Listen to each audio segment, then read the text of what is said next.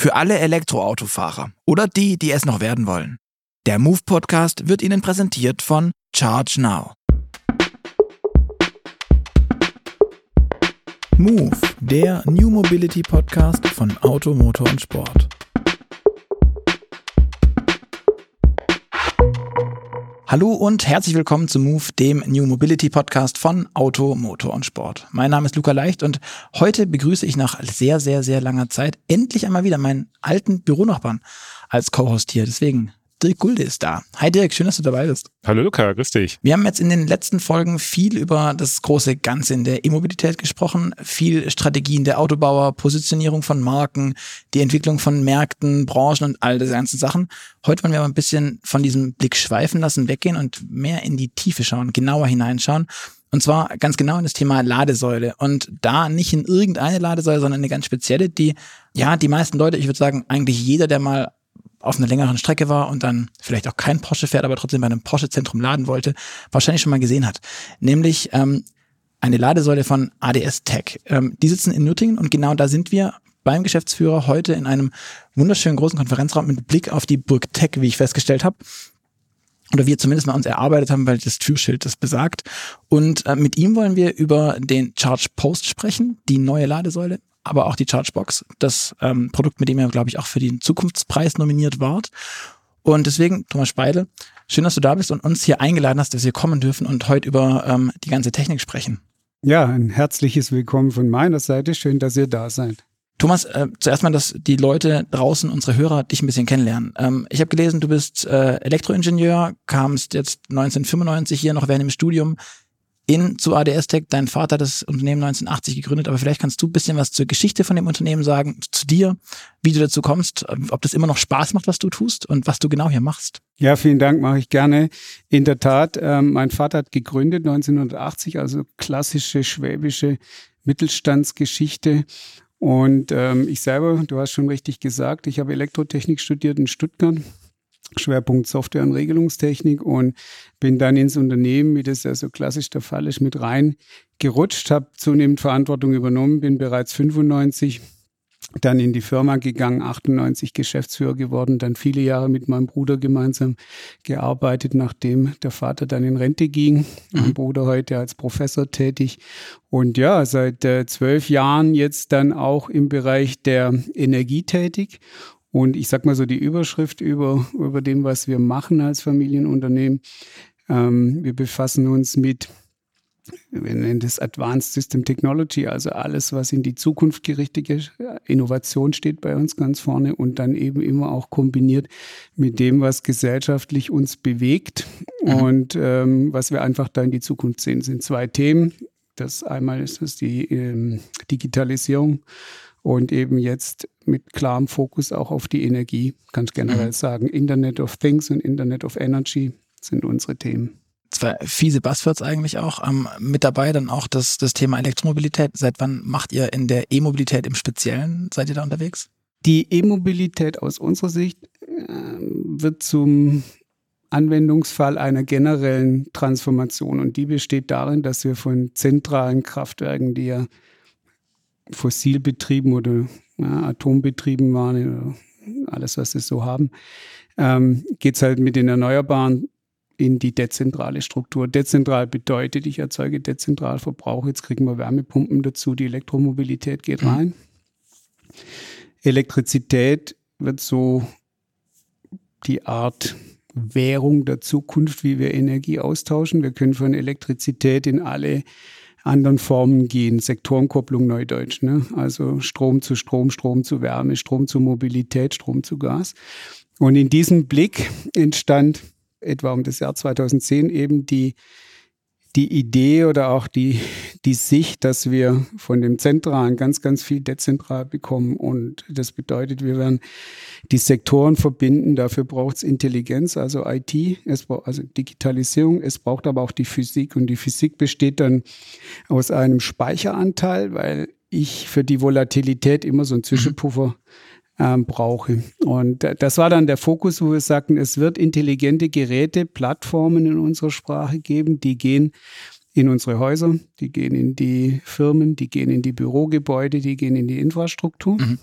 Irgendeiner muss die machen und äh, irgendeiner muss sich darum kümmern, damit die Energieversorger der Zukunft unsere Geschäftsmodelle der Zukunft, also gerade diese komplexen Themen, wann scheint die Sonne, der Wind, wie kriege ich das alles zusammen, managen können. Mhm. Und wir haben uns eben darauf konzentriert und gesagt, solche Plattformen, die möchten wir gerne machen und zwar richtig verantworten vom Anfang bis zum Ende, mhm. also von der Wiege bis zur Bahre, entwickeln, produzieren, Service, viele Jahre.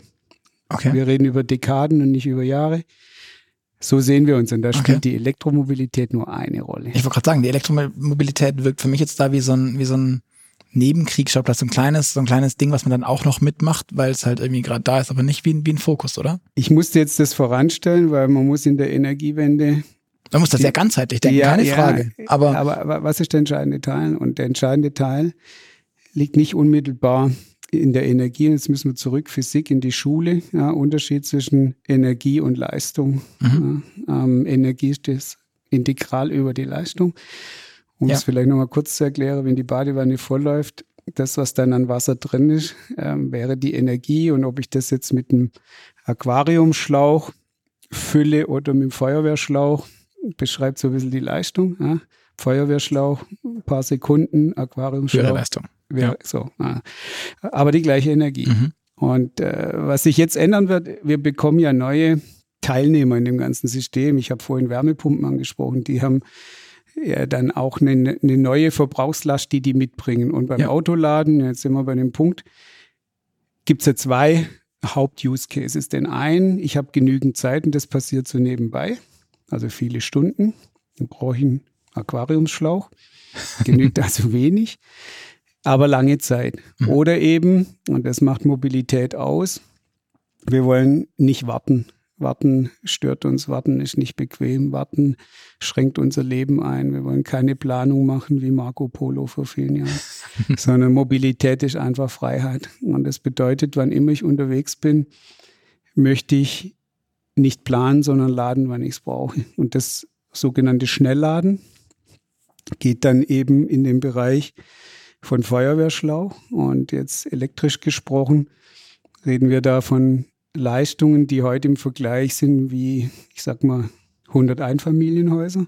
Mhm. Das heißt, wenn ich also so ein Taycan, jetzt Beispiel hattest du schon angesprochen, mit 300 kW ja, äh, Leistung ja. lade, ein durchschnittliches Einfamilienhaus hat im Schnitt vielleicht ein Kilowatt oder sogar weniger. Ja. Also ja, okay, die Peakleistung ist höher, aber Daran sieht man, ja, ähm, das brauche ich dann für ein Auto. Und jetzt kann man sich gut vorstellen, die Netze sind dafür nicht ausgebaut. Niemand hat das Netz so geplant, dass ich das überall tun kann. Mhm. So, jetzt gibt es zwei Möglichkeiten.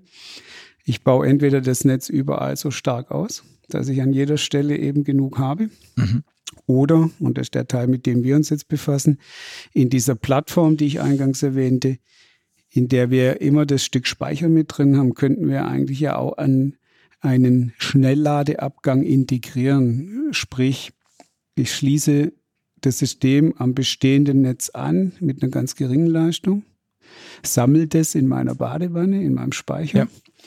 Und wenn dann das Auto vorfährt und geladen werden will, kann ich jetzt den Teil, der vom Netz kommt, eben mit einer niedrigen Leistung noch ergänzen mhm. durch das, was ich schon vorher in meinem Puffer drin habe und kann dann das Auto in Minuten statt in Stunden laden. Verstehe. Bevor wir dann noch tiefer einsteigen, eine Frage, weil das auch unsere Hörer immer interessiert. Was fährst du denn selber für ein Auto? Vermutlich schon auch ein Elektroauto dann, oder? Ich fahre elektrisch, mhm. ja. Also ich fahre jetzt seit über sechs Jahren, fahre ich Tesla. Mhm.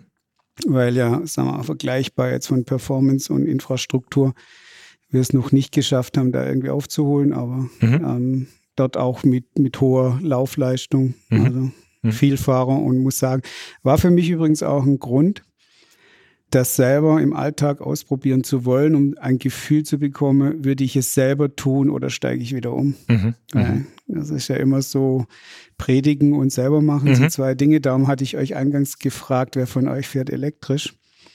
Ein ganz relevanter Punkt, weil als Zweit- oder Drittwagen elektrisch zu fahren, ist mhm. nochmal anders, wie 50.000 mhm. Kilometer im Jahr Voll. elektrisch zu fahren.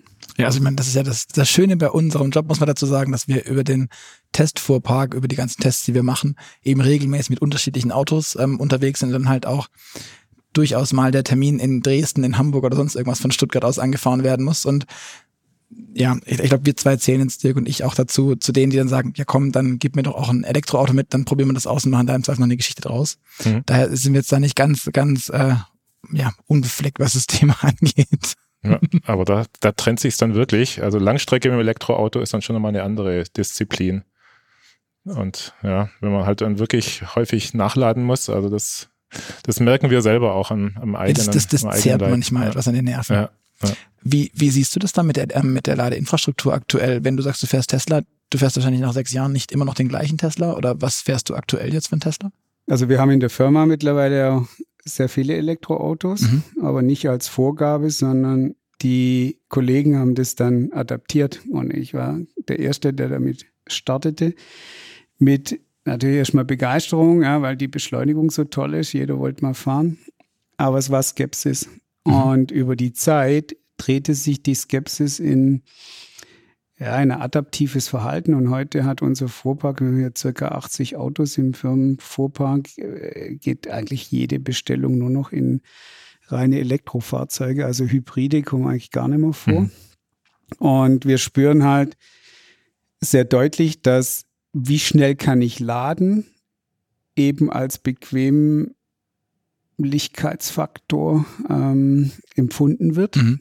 Und erinnert euch, am Anfang, wir hatten ja auch so ein BMW ähm, i3, der war bei 50 kW einfach Schluss. Und ja. da merkst du dann halt den Unterschied zwischen 50 kW, das Auto war okay, ähm, aber es war halt kein Auto, mit dem ich, wie du sagst, nach Dresden fahre. Ja? Und wir haben ja zwei Werke da in der Nähe von Dresden und dann fahre ich auch öfters hin. Das wäre unmöglich. Das heißt, da sind wir im Bereich des Zweit- oder was auch immer Autos. Ja.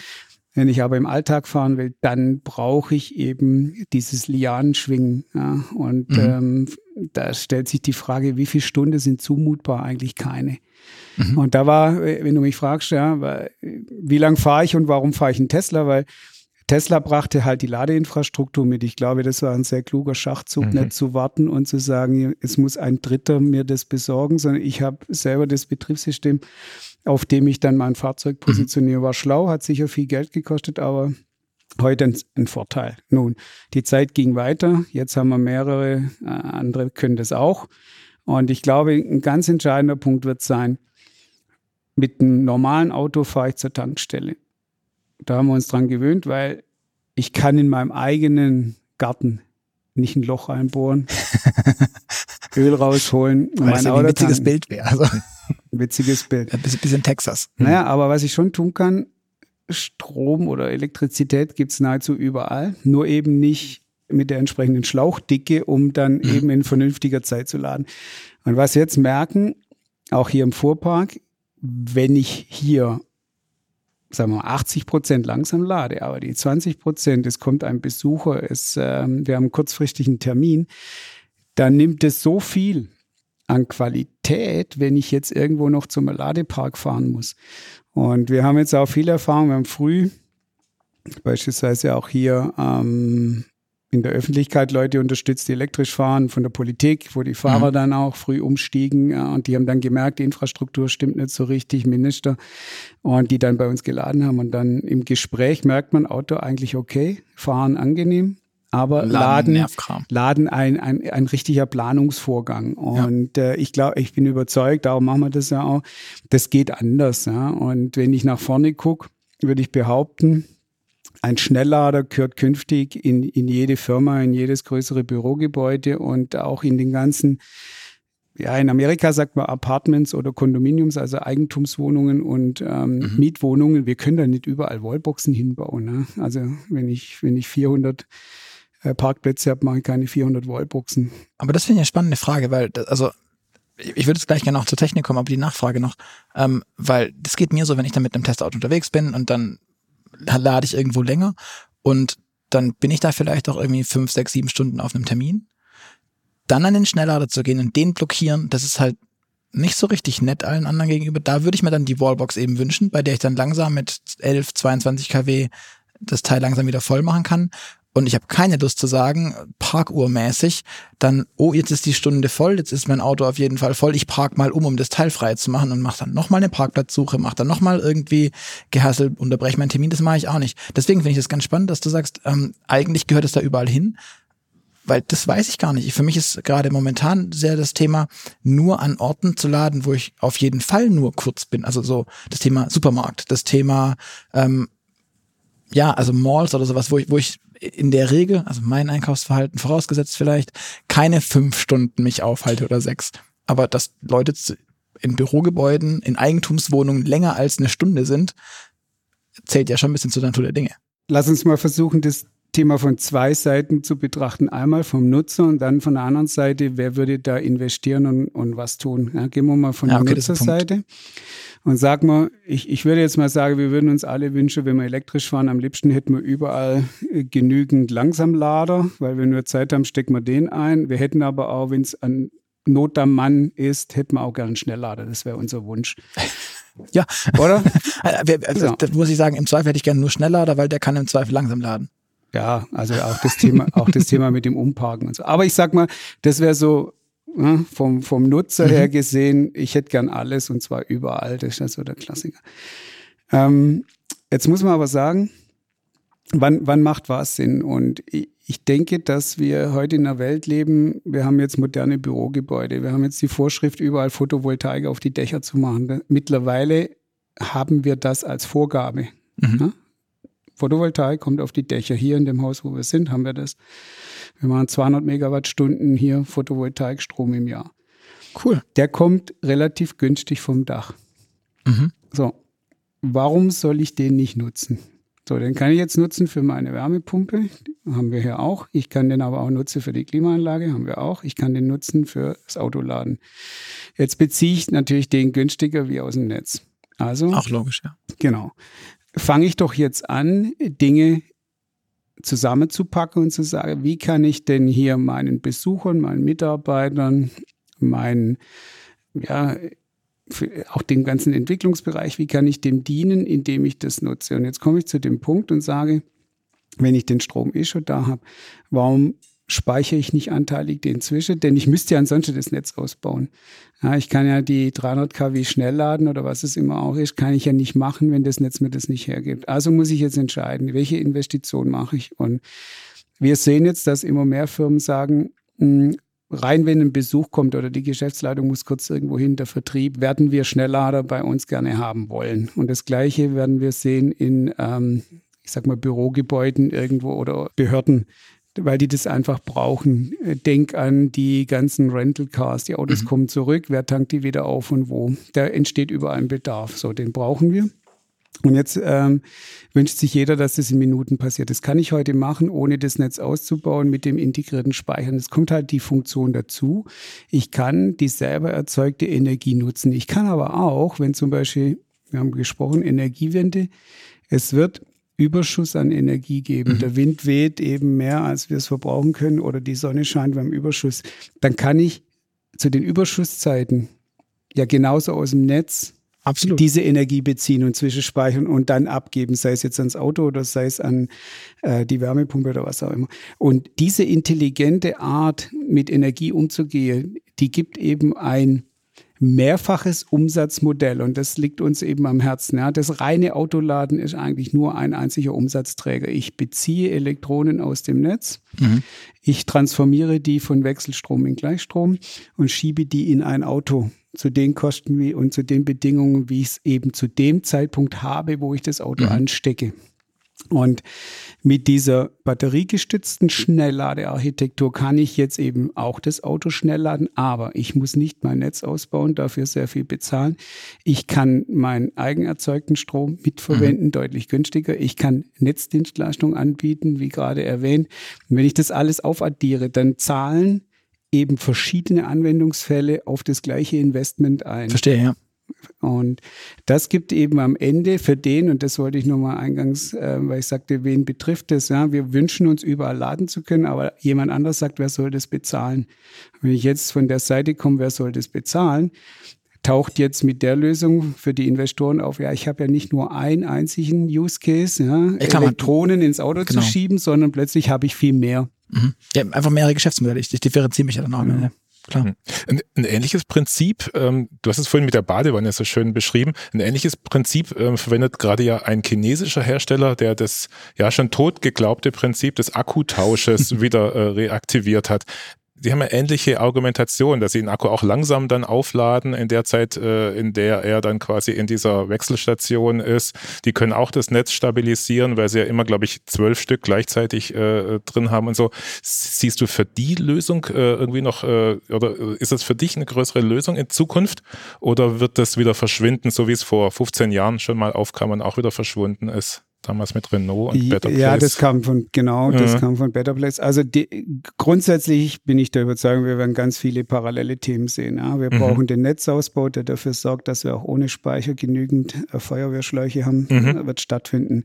Wir sehen Speicher alleine in den Strukturen, vor vielen Jahren ja nicht. Ja. Mhm. Ich ähm, bin ja im Bundesverband für Energiespeichersysteme äh, engagiert und wir sehen jetzt nach auch zehn Jahren ähm, Aktivität, dass die anfängliche Zurückhaltung zum Thema Speicher sich auflöst, weil einfach die Physik so mächtig jetzt drückt, ähm, dass eben die, Bestands, die Bestandswahrung und äh, das sich etwas Wünschens einfach politisch nicht mehr tragbar ist. Mhm. Ja, und die Physik erschlägt dann da.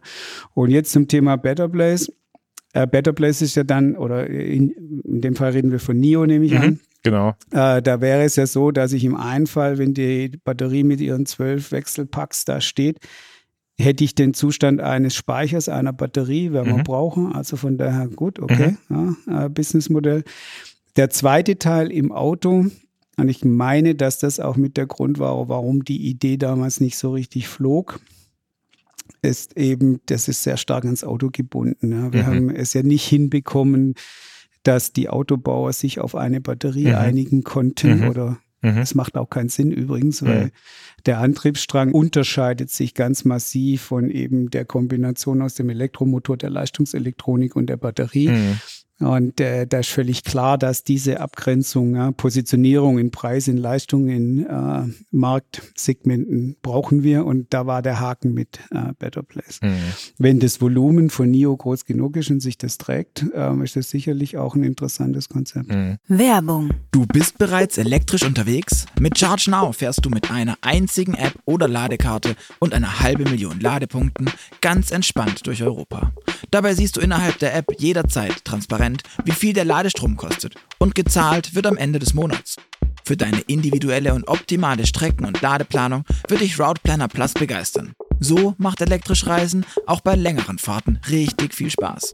Sichere dir jetzt dein Starterpaket, inklusive Ladekarte sowie Zugriff auf Premium-Features und werde Teil von einem der größten Ladenetzwerke Europas. Willkommen bei Charge Now.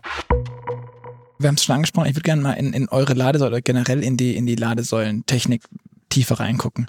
Ähm, ich habe die ersten Bilder, glaube ich, von euch selbst dann 2017 gesehen, rund als ihr die Chargebox, das war, glaube ich, irgendeine Grafik von Porsche oder sowas. Und da waren dann dieser Ladearm, der ganz anders aussah wie alle anderen Ladesäulen, die ich bis dato kannte, und parallel die Box nebendran, in der die Akkus ähm, letztendlich sind. Ähm, wie kam es überhaupt zu diesem, in meinen Augen, absolut ungewöhnlichen Design? Sonst waren das immer von, von ABB, kannte man diese, diese großen Kisten, wo dann der Trafo damit dran hing und äh, keine Ahnung, also bis dann irgendwann die Alpitronics kamen und diese, diese vergleichsweise künstlerisch und, und schönen Boxen gebaut haben, also ähm, Ladestationen, da war eure von vornherein anders und auch eher designt, von meinem Gefühl. Wie kam es überhaupt dazu, dass man das so macht? Mhm. Weil das ja kein klassisches Ingenieursding ist zu sagen, ich mache das Ding sogar hübsch und nicht nur funktionierend. Also zunächst mal liegt uns Design sehr am Herzen. das musste kommen, oder? ja, ich denke, du, du, man sieht das ja auch, ne, dass, ähm, weil am Ende ist ja immer auch Frage der Akzeptanz und da spielt Design eine große Rolle. Aber wie kam es dazu? Und jetzt müssen wir noch mal kurz in die Vergangenheit. Ich hatte ja erzählt, wir sind nicht als Ladefirma gestartet. Wir sind keine mhm. Ladefirma. Wir sind auch kein Energieversorger, sondern dieser Plattform.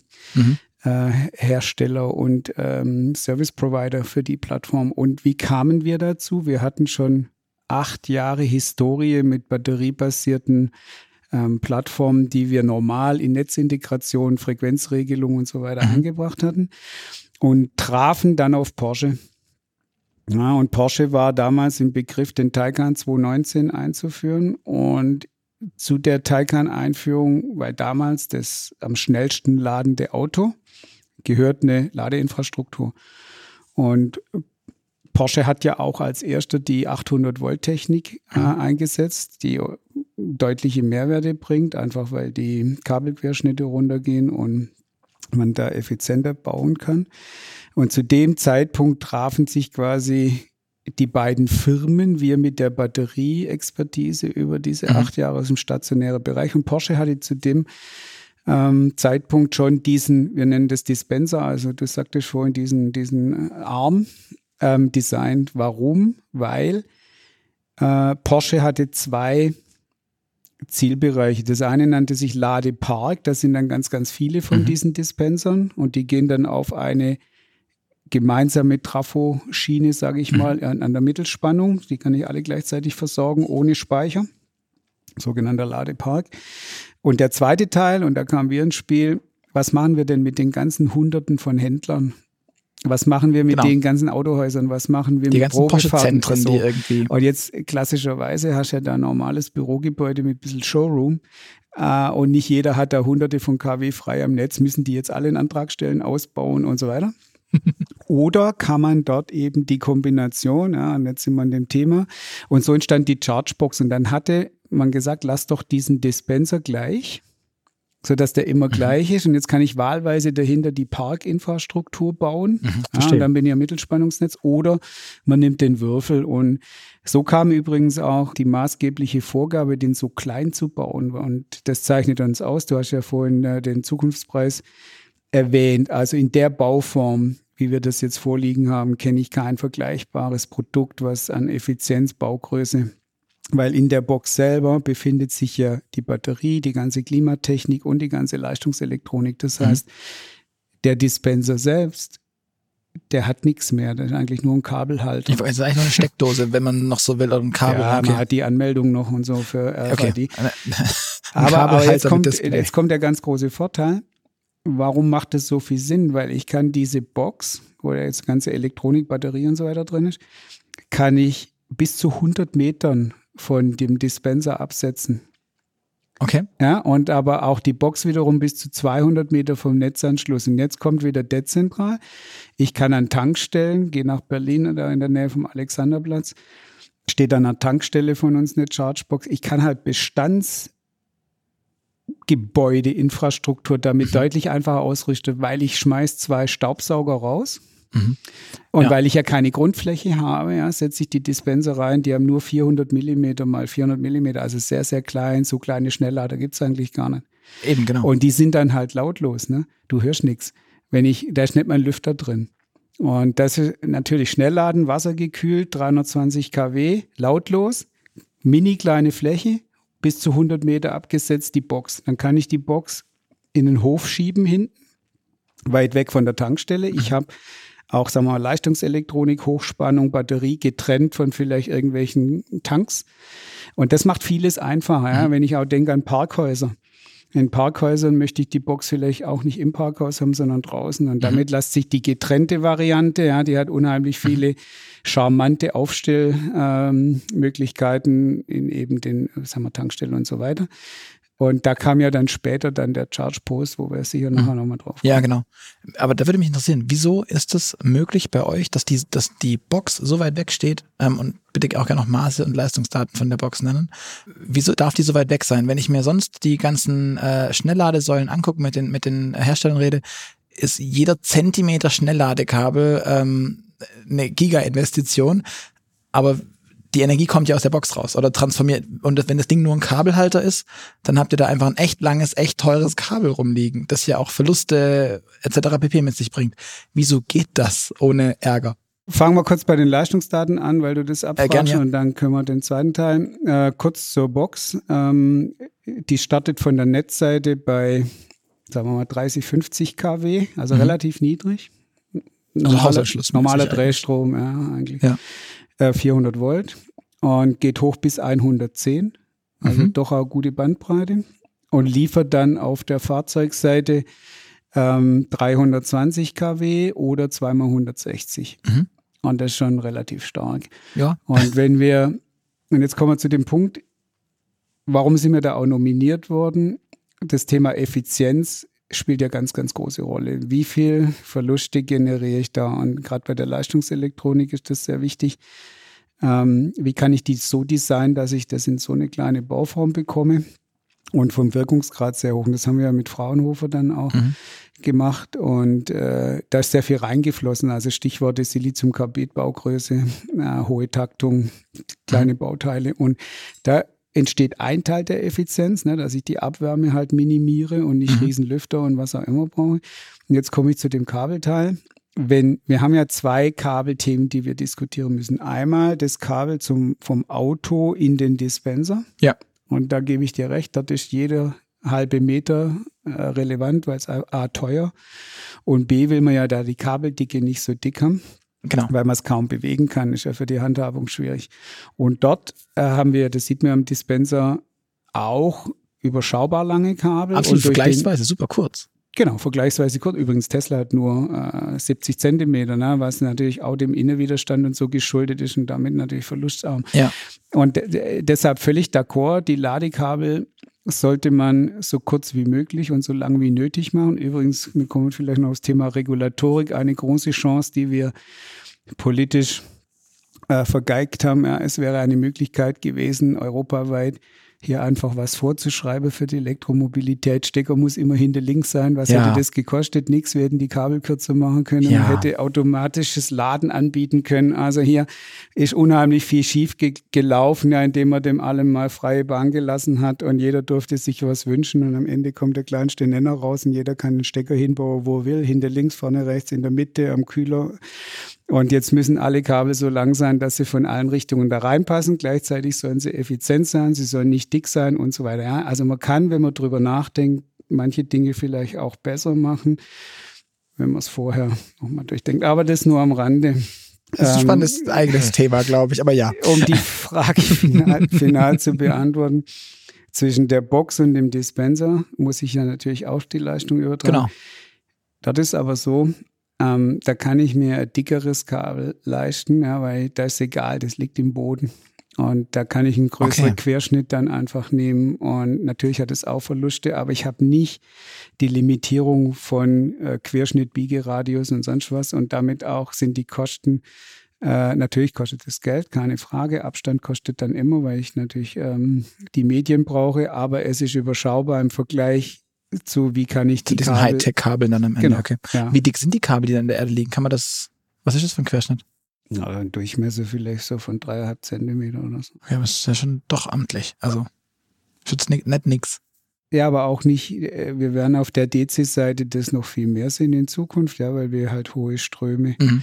äh, brauchen. Dann hängt es auch davon ab, wie hoch ist die Isolierung und äh, das Ganze. Aber klar, es gibt nichts umsonst, ja, die Elektronen müssen da durch mhm. und äh, der Querschnitt hängt mit dem Widerstand zusammen und dann die Leitungslänge. Das ist normale Physik, da ändert sich auch nicht viel. Das ist, nee, kann man, ja, Physik, genau. Aber wir müssen die beispielsweise im Boden ja nicht kühlen, mhm. sondern wir kühlen ja erst in der Ladesäule. Mhm. Kannst du, weil du es auch mal wieder auf die Leistungselektronik abzielst, kannst du mal ähm, für unsere Zuhörer und zugegeben auch für mich nochmal erklären, was steckt denn an Technik in, generell in der Ladesäule drin? Mhm. Da geht Strom rein und dann wird das, der Wechselstrom in der Regel gewandelt und wie, was, welche Bauteile sind da drin? Was ist denn auch so ein teures Bauteil? Warum sind Ladesäulen beispielsweise teuer, also Schnellladesäulen und nicht irgendwie bei Aldi im Regal zu haben? Wie sieht es da aus? Mhm. Also fangen wir vielleicht äh, generell mal mit der Architektur an ohne Speicher und dann kommen mhm. wir auf das genau, Thema Integration genau. des Speichers, weil dann wird die Komplexität vielleicht etwas deutlicher. Also wenn wir jede Batterie hat per se einen Gleichstromanschluss. Ja. Das ist einfach so. Plus das ist halt genau hier Duracell irgendwas von deinem Rekorder hier. Und unser Stromnetz liefert zumindest Stand heute kein Gleichstrom, sondern Wechselstrom. So, jetzt muss ich also, um den Wechselstrom aus dem Stromnetz in die Batterie, die Gleichstrom haben möchte, muss ich ja irgendwas machen, wandeln. Und diese Wandlung, die geht über einen sogenannten Umrichter oder Inverter, wie man das auch mhm. nennt. Und was ist das? Das sind eigentlich ganz schnell geschaltete Schalter. Also du musst dir vorstellen, wie richtige Schalter. Ähm, dann eben Leistungshalbleiter, Mhm. Und da ist Siliziumkarbid eine spezielle Ausprägung dieser Leistungshalbleiter. Und die werden schnell getaktet und durch dieses Takten kann ich jetzt quasi das Stromspannungs Signal, nenne ich es mal, kann ich zerhacken, um das mal so zu sagen, mhm. indem ich die Schalter ganz schnell schalte. Ja. Und auf der anderen Seite baue ich das dann wieder zusammen und kann dann aus dem Wechselstrom, kann ich dann gleich Strom machen über die Software, die mir die Schalter ansteuert. Da gibt es dann noch Filter, wo man das glättet und so weiter. Aber im Prinzip schiebe ich auf der einen Seite die Sinuswelle des Wechselstroms rein, mhm. zerhackt es so und mache dann mit ähm, der entsprechenden Software da draus am Ende Gleichstrom. Das ist die normale Geschichte, aber wenn du dein Notebook jetzt hier anschließt, dann kriegst du aus dem Stromnetz Wechselstrom, in dem Fall 220 Volt. 50, und dann hast du dein Netzteil, ne? hier dieses kleine Kästchen und aus dem kommt dann Gleichstrom raus. Da mhm. ist auch nichts anderes drin. So. Also in der Regel. Manchmal, ja. Und das, das normale, äh, ich nenne es mal ein Netzteil, äh, Wechselstrom, Gleichstrom. Und das gibt es jetzt eben halt auch bis zu 300 kW. Mhm. Und wenn wir, du hast vorhin angesprochen, die, die Lader, die man jetzt kaufen kann von den bekannten Herstellern, und da kommen ja immer mehr, ist eigentlich nichts ja. anderes wie ein Standardnetzteil AC, DC. Also die Technologie ist relativ klar und bekannt. Das ist jetzt einfach ähm, ja, am Ende ein bisschen Schüttgut. Ne? wie so eine Art Solarumrichter, nur andersrum. Okay. okay. Ja, also beim Solarumrichter geht der Gleichstrom rein vom Solarpanel und es kommt Wechselstrom raus und hier haben wir es quasi in der anderen mhm. Richtung. So. Soweit, so gut. Aber jetzt wollen wir ja die Batterie dann irgendwie reinbringen. Mhm. Und jetzt kann ich das ja auf zwei Weisen machen. Wenn ich jetzt einen normalen Batteriecontainer nehme, dann wird der ja auch ins Wechselstromnetz angeschlossen. Ja. Und der hat quasi auch wieder so einen Umrichter, weil der ja auch wieder Wechselstrom zu Gleichstrom für die Batterie machen muss. Genau. Jetzt würde ich das ja aus Effizienzgründen gerne sparen und würde die Batterie, die jetzt in unserem Lader drin ist, direkt an den Gleichstrom anschließen. Absolut. Und jetzt kommt die Komplexität. Das heißt, ich muss eigentlich müsste man da ein Bild machen, aber was man in Legostein sieht, wir haben einen Legostein, der macht aus dem Wechselstrom aus unserem Stromnetz erstmal Gleich, Gleichstrom. So, und jetzt wollen wir mit dem Gleichstrom einmal ins Auto gehen. Und jetzt möchte man aber an dem gleichen Anschluss da drin auch intern, weil ich ja sagte, ja, wenn das aus dem Netz nicht reicht, wollen wir ja da dazu schieben, boosten. Also muss von quasi intern nochmal noch ein Y-Stecker sein. Der ein Y-Stecker sein. Und dieser Y-Stecker, das sind jeweils wieder Umrichter, sodass mhm. am Ende wir nicht von einem rein Netzteil AC-DC reden, sondern wir reden da von ganz vielen Stufen, die da mhm. drin sind und das macht es komplex. Das heißt, wir gehen von außen AC-DC rein, also da sind wir auf der Gleichstromseite. Jetzt brauchen wir regulatorisch noch eine sogenannte galvanische Trennung. Mhm. Braucht man aus Sicherheitsgründen. Kann ich auch kurz erklären? Ja.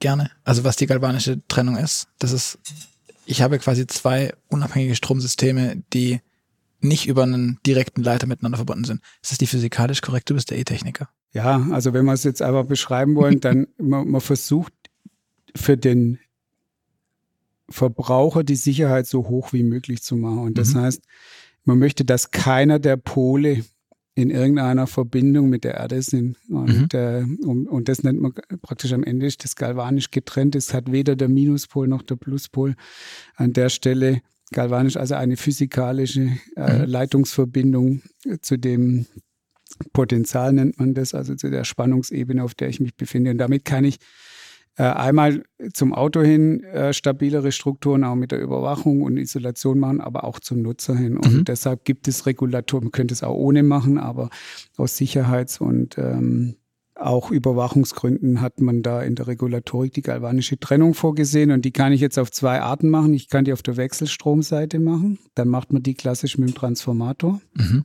Also kennt ihr ja, ne? Hast so ein, so ein Spulen. So, und genau, das macht man mit Wechselstrom. Das geht bei Gleichstrom nicht. Weil beim Gleichstrom mm, wäre die Spule ja dann quasi in Kurzschluss. Ich war gerade, die, die brennt dann. Die brennt. So.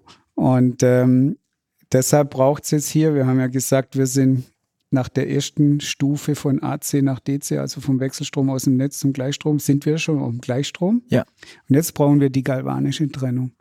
Das heißt, wir haben jetzt eine galvanische Gleichstromtrennung gebaut mhm. die da als nächster Legostein drankommt. Mhm. Ja. Und dann danach haben wir jetzt unser schönes Gleichstromnetz, an dem wir, das ja galvanisch getrennt wurde jetzt vom Netz, haben wir jetzt dort die Möglichkeit, einmal ins Fahrzeug zu gehen und einmal in die interne Batterie. Mhm, okay. ja, und damit erlaubt sich, äh, man muss das mal so sehen, das ist so eine Art wie so ein Mischpult. Ne? Ich habe die verschiedenen Ein-Ausgänge, ich habe das Netz, ich habe die interne Batterie, ich habe das Auto. Und die, die Vision war, ich möchte die Energieflüsse in alle Richtungen mhm. frei bestimmen können. Ich möchte also aus der internen Batterie zurück ins Netz. Das mhm. wäre für den Fall, also wir haben jetzt wieder Multi-Revenue-Streams. Ja.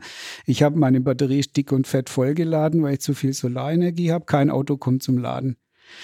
Jetzt habe ich aber einen Verbraucher oder im Netz habe ich Bedarf, kann also die Energie beispielsweise gut verkaufen, dann möchte ich ja von der internen Batterie zurück ins Netz. Ja. Also können wir das. Ich möchte aber auch aus dem Netz in die interne Batterie. Mhm. Ich möchte aber auch aus dem Netz in das Auto. Mhm. Ich möchte aber auch aus dem Netz in das Auto und gleichzeitig von der internen Batterie dazuschießen. Mhm. So, und jetzt merkt man, wie komplex eben alle Parallelvorgänge sind. Ja? Wir könnten theoretisch auch aus dem Auto zurück in die interne Batterie oder aus dem Auto zurück ins Netz. Und mhm. damit sind alle Leistungsflüsse physikalisch möglich. Und jetzt merkt man, so eine Plattform, die kriegt am Ende ganz viele Funktionen. Man kann das vergleichen wie mit deinem Handy. Da sind Apps drauf. Ja, und die App könnte jetzt zum Beispiel sagen, ich biete, jetzt mal ganz anderes Thema, die gleiche Box könnte zum Netz hin Frequenzregelung anbieten. Ja. Weil ich kann aus der internen Batterie ja zuschießen und reinnehmen. Mhm. Also kann die ADS-Tech ein, eine Softwarekomponente bereitstellen, die befähigt dann zum Beispiel so ein eigentlich Lader. Mhm. Frequenzregelung zu machen. Ja, verstehe. Ich kann eine weitere App anbieten und sagen, Mensch, lass uns doch die Leistungsspitze kappen. Weil okay. ich kann ja dann sagen, okay, Leistungsspitze kappen. Und so lässt sich dann auf dieser Plattform, darum ist uns das so wichtig, immer die Plattform in den Vordergrund zu stellen, dass es eben nicht nur eine reine Komponente ist. Ne? Ein reiner ja. Lader ist ein Lader. Also nicht nur das Gerät halt, sondern genau. die Funktion. Die reine Komponente, ne, die, die begrenzt sich in ihrer Funktion. Ich kann AC nach DC Auto laden. Ja. Gut. Und so ist mit dem Solarumwärter auch. Ich kann solare Paneele kann ich äh, anschließen und kann dann Wechselstrom ins Netz schieben. Wir können auf der Plattform unseren Kunden, und das sind eben, wir haben da so einen Begriff definiert, wir sagen zu den Future Power Companies, das sind all die, die uns morgen und übermorgen in den nächsten Dekaden diese Komplexität managen, für dich privat, für mhm. mich privat, für die Firmen, weil das ist so kompliziert. Ne? Ich ja. habe lokale Erzeugung, Verbrauch, Regulatorik, ich möchte Autos laden, ich möchte Wärmepumpe. Und die brauchen ja diese physikalische Einheit, auf der sie das orchestrieren. Mhm. Und das ist unser Business. Ne? Und okay. das Laden ein Teil davon. Okay. Wir hatten vor, das ist bestimmt schon zwei, zwei zweieinhalb Jahre her, mit Frank Steinbacher äh, gesprochen, der unter anderem den Sortimo-Ladepark da in Zusmarshausen gemacht hat. Mhm. Die haben, wenn ich es richtig erinnere, ja eine Art Gleichstromring mhm. aufgebaut. Mhm. Es gab auch mal diese Corsa E-Rallye, ähm, wo man das ganze Ding noch mobil hat. Das hat er da alles ähm, erzählt. Also falls ihr das nachhören wollt, könnt ihr gerne tun. Wie viele Ladesäulen kann man denn dann an euren Gleichstromring, weil am Ende, am Ende, wenn ich es richtig verstehe, nach dem Akku kommt ein Gleichstromnetz in Anführungszeichen raus, ähm, an dem dann die Dispenser stehen. Wie viele kann man da dranhängen? Wir haben pro Box zwei Dispenser, darauf jetzt mal limitiert. Weil wir, ja, weil wir dann der Meinung sind, es ist klüger, dann die Box dann mit zu skalieren, ähm, wie die Box so groß zu machen, dass ich dann vier, fünf Dispenser dran bauen kann. Warum? Weil das muss ja immer in der Relation stehen. Also wenn ich einen Ladepunkt habe, definiert es sich in der Regel aus, ich möchte Ladeleistung anbieten von 100 bis, name it, 300 mhm. kW anbiete. Okay. Wenn ich jetzt, sagen wir mal, ja, vier anbiete, dann müsst ihr das System dahinter ja dann auch viermal skalieren. Jetzt ist die Frage, mache ich dort die Mechanik so, dass die mitwächst?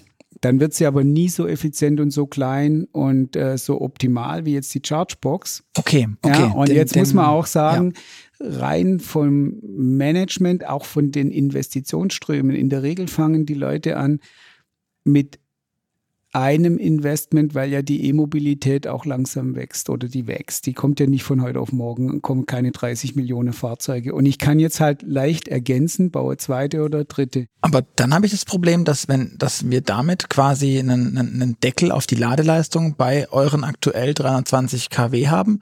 Und wenn wir jetzt sagen, wir wollen, also 600 kW irgendwann haben, wir haben jetzt die, die LKW-Ladestandards mit, mit ähm, Megawatt Charging ja. äh, System, also MCS laden, ja. so rum, ja. sorry, ähm, von 3,75 Megawatt äh, in, in, in der technischen Überlegungsspitze. Das ist noch nicht da, keine Frage.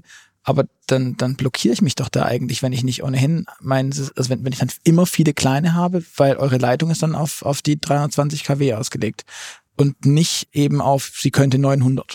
Ein bisschen anders, weil die Chargebox und auch der Charge Post, die bringen, die sind ja ein System und da kann man jetzt nicht irgendwie nochmal was innen drin dazu anschließen und erweitern, sondern das sind Einheiten, die in sich geschlossen sind. Die liefern halt 150 bis 920 Volt auf der Spannungsseite nach außen und die liefern ähm, auf der Leistungsseite eben die 320 kW. Jetzt muss man dazu sagen, theoretisch ja, könnte bereits die Chargebox heute könnte deutlich mehr liefern. Das ist begrenzt durch das Kabel und den Stecker. Das heißt, die Leistungselektronik mhm. könnte mehr. Also Wie viel könnte die dann jetzt? Die kann heute, wir, also jede Leistungselektronik liefert ähm, bei uns 400 Ampere. Und wenn ich kann zwei koppeln, dann bin ich bei 800 Ampere. Und 800 Ampere bei 900 Volt, dann kann, kann, man sich das ausrechnen. Bei 800 Volt wären es 640 kW. Ähm, das wäre heute schon theoretisch möglich. Und jetzt merkt man, warum das aber keinen Sinn macht, weil und jetzt bin ich ja genau bei dir und da denken wir auch drüber nach, wie eine weitere Stufe des Megawatt-Chargings. Das wird dann aber äh, anderes Produktsegment. Ja? Wir sagen jetzt für das ganze mhm. Pkw-Laden, also 150 bis 920 Volt bis 320 kW, das sind die PKWs, das sind die kleinen LKWs, sind die Verteil-LKWs, ähm, ist die Chargebox bestens geeignet, wobei wir mittlerweile auch ähm, Busse haben, die äh, die Chargebox äh, verwenden. Okay. Kommt gleich dazu, warum. Und das andere wäre dann aber richtig äh, Megawatt laden. Und dann reden wir aber auch von Spannungen über 1000 Volt. Mhm. Und da sind wir im ganz anderen Design. Also auch wenn die Grundtheorie die gleiche ist, wäre es mhm. ein anderes Produkt. Also kann man nicht durch Skalierung Verstehe. jetzt einfach ausbauen, ja, weil das eine endet bei 920 Volt. Im Megawatt Charging ist das, glaub, bleib, bleibt es so? Gibt es kein CCS 3.0, das dann 1.6 macht oder sowas? Äh. Also dieser äh, richtigerweise angesprochene ähm, LKW-Megawattlader, da, sind, da ist ja noch nicht final klar, äh, wie der Stecker dann wirklich aussieht. Ja, also die Chine ist schon sich, also von dem, was ich höre, wenn ich mit denen spreche, sind die sich schon sehr sicher, wie der dann aussehen will. Ja, ja, das ähm, ähm, mag, mag so sein. Ähm, Ob der Rest dann auch so bleibt, ist eine andere Frage von der, von der Optik. Und da muss man fairhalber auch dazu sagen, kann man vielleicht noch erwähnen, das angesprochene Problem, wo denn jetzt die Ladesäule ist und, und wo der, die Ladebuchs ist. Da sind sie sich zumindest mal einig, dass die, ich, ich glaube, vorne links sein soll in einem Meter 60 nach Schnauze oder so und 90 Zentimeter Höhe. Das, das Thema hat man zumindest da nicht nochmal falsch gemacht. Also wir ich. sind, wir sind da in engem Austausch mit den Herstellern von Ladekabeln und Steckern und da ist noch Bewegung drin. Und ich würde einfach mal sagen, okay. äh, du, du sprachst mich an, warum kann man das nicht mit der gleichen Plattform machen, weil es zwei unterschiedliche Themen ja. sind. Und die, ich will einfach nochmal schön einen Punkt aufreißen, die Chargebox, warum macht die sogar Sinn mit dem Bus? Weil die Leute jetzt verstanden haben, wenn der Bus eine Route abfährt, dann gibt es zwei Möglichkeiten. Ich habe so eine große Batterie in dem Bus, dass das einen Tag lang hält oder wie auch immer. Mhm. Und über die Nacht lade ich, reicht ein Langsamlader, dann ist alles wieder was gut. Was unwahrscheinlich ist, dass der Bus. Ja, gibt es auch. Aber jetzt gibt es ja das zweite Thema, ne? Ich, es reicht nicht. So, und jetzt ist die Frage, fährt er zurück zum Charging Hub und lädt dort? Mhm. Also durch den Stau, muss da durch, Zeit.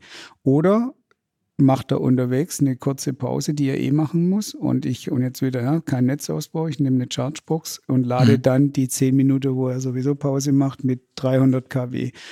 Und äh, in der Erfahrung, die jetzt unsere Kunden haben, reicht es aus, mhm. um dann eben so viel wieder nachzuladen, um die Route komplett abzuschließen und eben nicht zum Ladepark zu gehen. Mhm. Und da kommt jetzt ergänzend dazu, ich bin immer bei dem Multi-Revenue, weil jeder fragt ja, wer investiert denn da, ja? Und wenn ich nur für einen Use Case investiere, habe ich immer das Risiko, kann, kann jemand anders das Elektron billiger verkaufen. Dann gehen die alle dahin. Mhm. Also brauche ich mehr. Und ja. bei der verteilte Geschichte kommt jetzt dazu, es gibt geteilte Interessen, denn ähm, es gibt Menschen, die haben vielleicht ein Stück Land, wo sie sagen, ja, den Charger darfst du da hinbauen, aber dann darf ich selber auch laden. Oder dann verkaufe ich dir meinen Solarstrom. Und mhm. diese Interessens, Zusammenführung, die kann unglaublich wertvoll werden. Und dann können die zum Beispiel dann auch sagen, naja gut, wenn es da Uber-Fahrer hat oder äh, in, in, Zukunft Taxen, die elektrisch fahren, dann können wir die da auch noch teilhaben lassen mhm. und dann wird das Geschäftsmodell ein anderes. Und was wir halt aussehen, du sprachst anfänglich im Vorgespräch an international, ja, wir lesen, dass London, Paris, New York äh, Vorgaben machen zum Thema, wann haben wir keine Verbrenner mehr in den Städten. Ja. Da hören wir Zahlen mit 2028, die sind gefühlt morgen. Und man kann sich kaum vorstellen, wenn man selber dort dann durchläuft, wie soll denn das gehen? Mhm. Wenn ich mir das jetzt angucke, beispielsweise in, Manhattan, links Wasser, rechts Wasser, ähm, diese schachbrettartige, total verbaute Struktur im Sinne von kein Platz, ja, wo sollen denn da die ganzen Dinger dahin? Und fahren wir dann runter an die Südspitze. Und äh, alle müssen dahin zum Laden, weil es äh, in der Stadt keinen Platz hat, wird ja nicht funktionieren. Und dann ist der Akku leer, weil er im Stau steht. So, und wenn ich jetzt halt, wenn ich gucke, an jeder Crossing dort, jeder Kreuzung stehen ähm, so Werbetafeln, ne? so Bildschirme. Mhm. Jetzt sind wir beim Charge Post. Dann werden wir beim Charge Post. Ja, jetzt genau. kann ich ja einfach sagen, okay, nimm doch das Ding raus, Stromanschluss hast schon, stell einen Charge Post rein. Dann kannst du an jeder Kreuzung viermal äh, einen Charge Post aufstellen, mal zwei Ladepunkte, habe ich acht Ladepunkte in Manhattan, Downtown, ohne dass ich irgendwas machen muss. Und die Werbefläche hast du auch, weil für alle, die es noch nicht ja. gesehen haben, den Charge Post, den gibt es ja noch nicht so lang. Das ist quasi so eine große Kiste. Maße sind also die Grundfläche ist auch etwa 1,20, 1,20. Okay. Ja. Und Höhe ist, glaube ich, so, ich würde sagen, 40, ja, ich hätte so 2,30 geschätzt. Ihr habt ja hier vor in Nürtingen vor eurem Haus einen stehen, den wir gerade vorhin, als wir hergekommen sind, auch bewundern durften.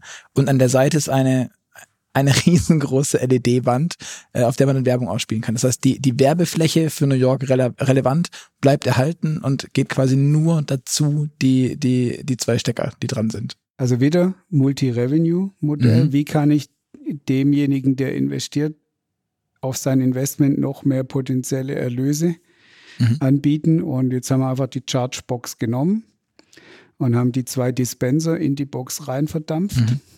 Gibt es halt keine abgesetzte mehr, sondern ist ein Produkt. Mhm. Und ich muss dann eben auch, ich habe keine Grabarbeiten mehr, ich kann das ja immer auf so äh, vier Pflasterplatten, äh, GB-Platten kann ich das draufstellen, also Installationszeit minimiert an geringen Netzanschluss anschließen. Gleiches Konzept wie die Chargebox. Und da war halt dann die, ähm, die Idee, wenn ich schon die Seitenflächen habe, warum nutzt man die dann nicht großflächig für Werbung? Und wenn man rumläuft, geh an Bahnhof, geh an Flughafen, überall sind die großen mhm. Werbedisplays. Und wir haben das ja auf beiden Seiten. Ja. Also du kannst einen Chargepost kaufen ohne dieses Werbedisplay oder nur auf einer Seite oder auf zwei Seiten und jetzt weiteres Geschäftsmodell. Auch wenn kein Auto lädt. Wird da ja was angezeigt, klar. Genau, und kann, kann das Investment äh, für Rückflüsse sorgen. Ne? Ich finde es auch total spannend. Ich habe jetzt in, ähm, in Stuttgart, glaube ich, gerade ein Startup, die versuchen mit dem von den Stadtwerken ähm, das Rollersharing, das es gibt, mit so AC-Ladesäulen in der Stadt zu verteilen. Da ist dann auch, also gefühlt eine riesige Ladesäule für eine, dafür, dass am Ende eine Steckdose rauskommt. Und die machen auch ein, ich weiß nicht, wie viel Zentimeter großes Display da drauf um dann eben da die, über die Werbeerlöse sich den Strom und das Laden als solches zu refinanzieren. Finde ich auch ein spannendes Konzept, deswegen ich glaube auch, dass wir von dem Thema, die Leute müssen da eh warten und können dann auch noch zugucken. Also das heißt, die Werbefläche ist vielleicht auch wertvoller als die, bei der ich nur vorbeigleite, ohne dann automatisch, wenn es blinkt, darauf gucken zu müssen. Ähm, glaube ich, dass wir das häufiger sehen werden, dass diese Ladeflächen oder Ladeplätze auch als, als Werbeträgermittel irgendwie zum, zum Zug kommen werden. Da bin ich fest von überzeugt. Ja, du siehst ja hier bei uns jetzt am Haupteingang. Ja, ihr, ihr, das, ihr sucht auch, Leute. Äh, man kann das, genau, man kann das für Mitarbeiterakquise, man kann äh, Kunden, Gäste willkommen heißen, ja. man kann das Mittagsmenü da drauf packen, wenn man will. Es gibt so viele Möglichkeiten oder denk an das ganze Thema äh, Rental Car Return. Mhm. Klar. Ja, da ist es sowieso alles mit Werbung immer, ja. Da kommst aus Mallorca zurück und dann hat vielleicht Condor doch nochmal Interesse. äh, deutlich zu machen, wie billig und gut man da fliegen kann. Da wäre eigentlich das die ideale äh, mhm. Fläche. Und so lässt sich das bespielen. Ja. Und da ja. auch wieder da, ADS Tech tut es nicht selber, sondern wir enablen wiederum unsere Partner und Kunde. Wir sind so ein bisschen Intel Inside. Wir sind in der zweiten Reihe. Wir selber bieten das nicht an mit der Werbung, mhm. sondern enablen dann die, die mit Werbung was tun können, das mhm. eben auch auf der Plattform Spannend. nutzen zu können. Mhm. Du hast vorhin das Wort äh, Investment äh, gebraucht und das, äh, in die Richtung geht auch meine Frage. Also eure Idee basiert ja äh, hauptsächlich auf der Verwendung von Pufferakkus.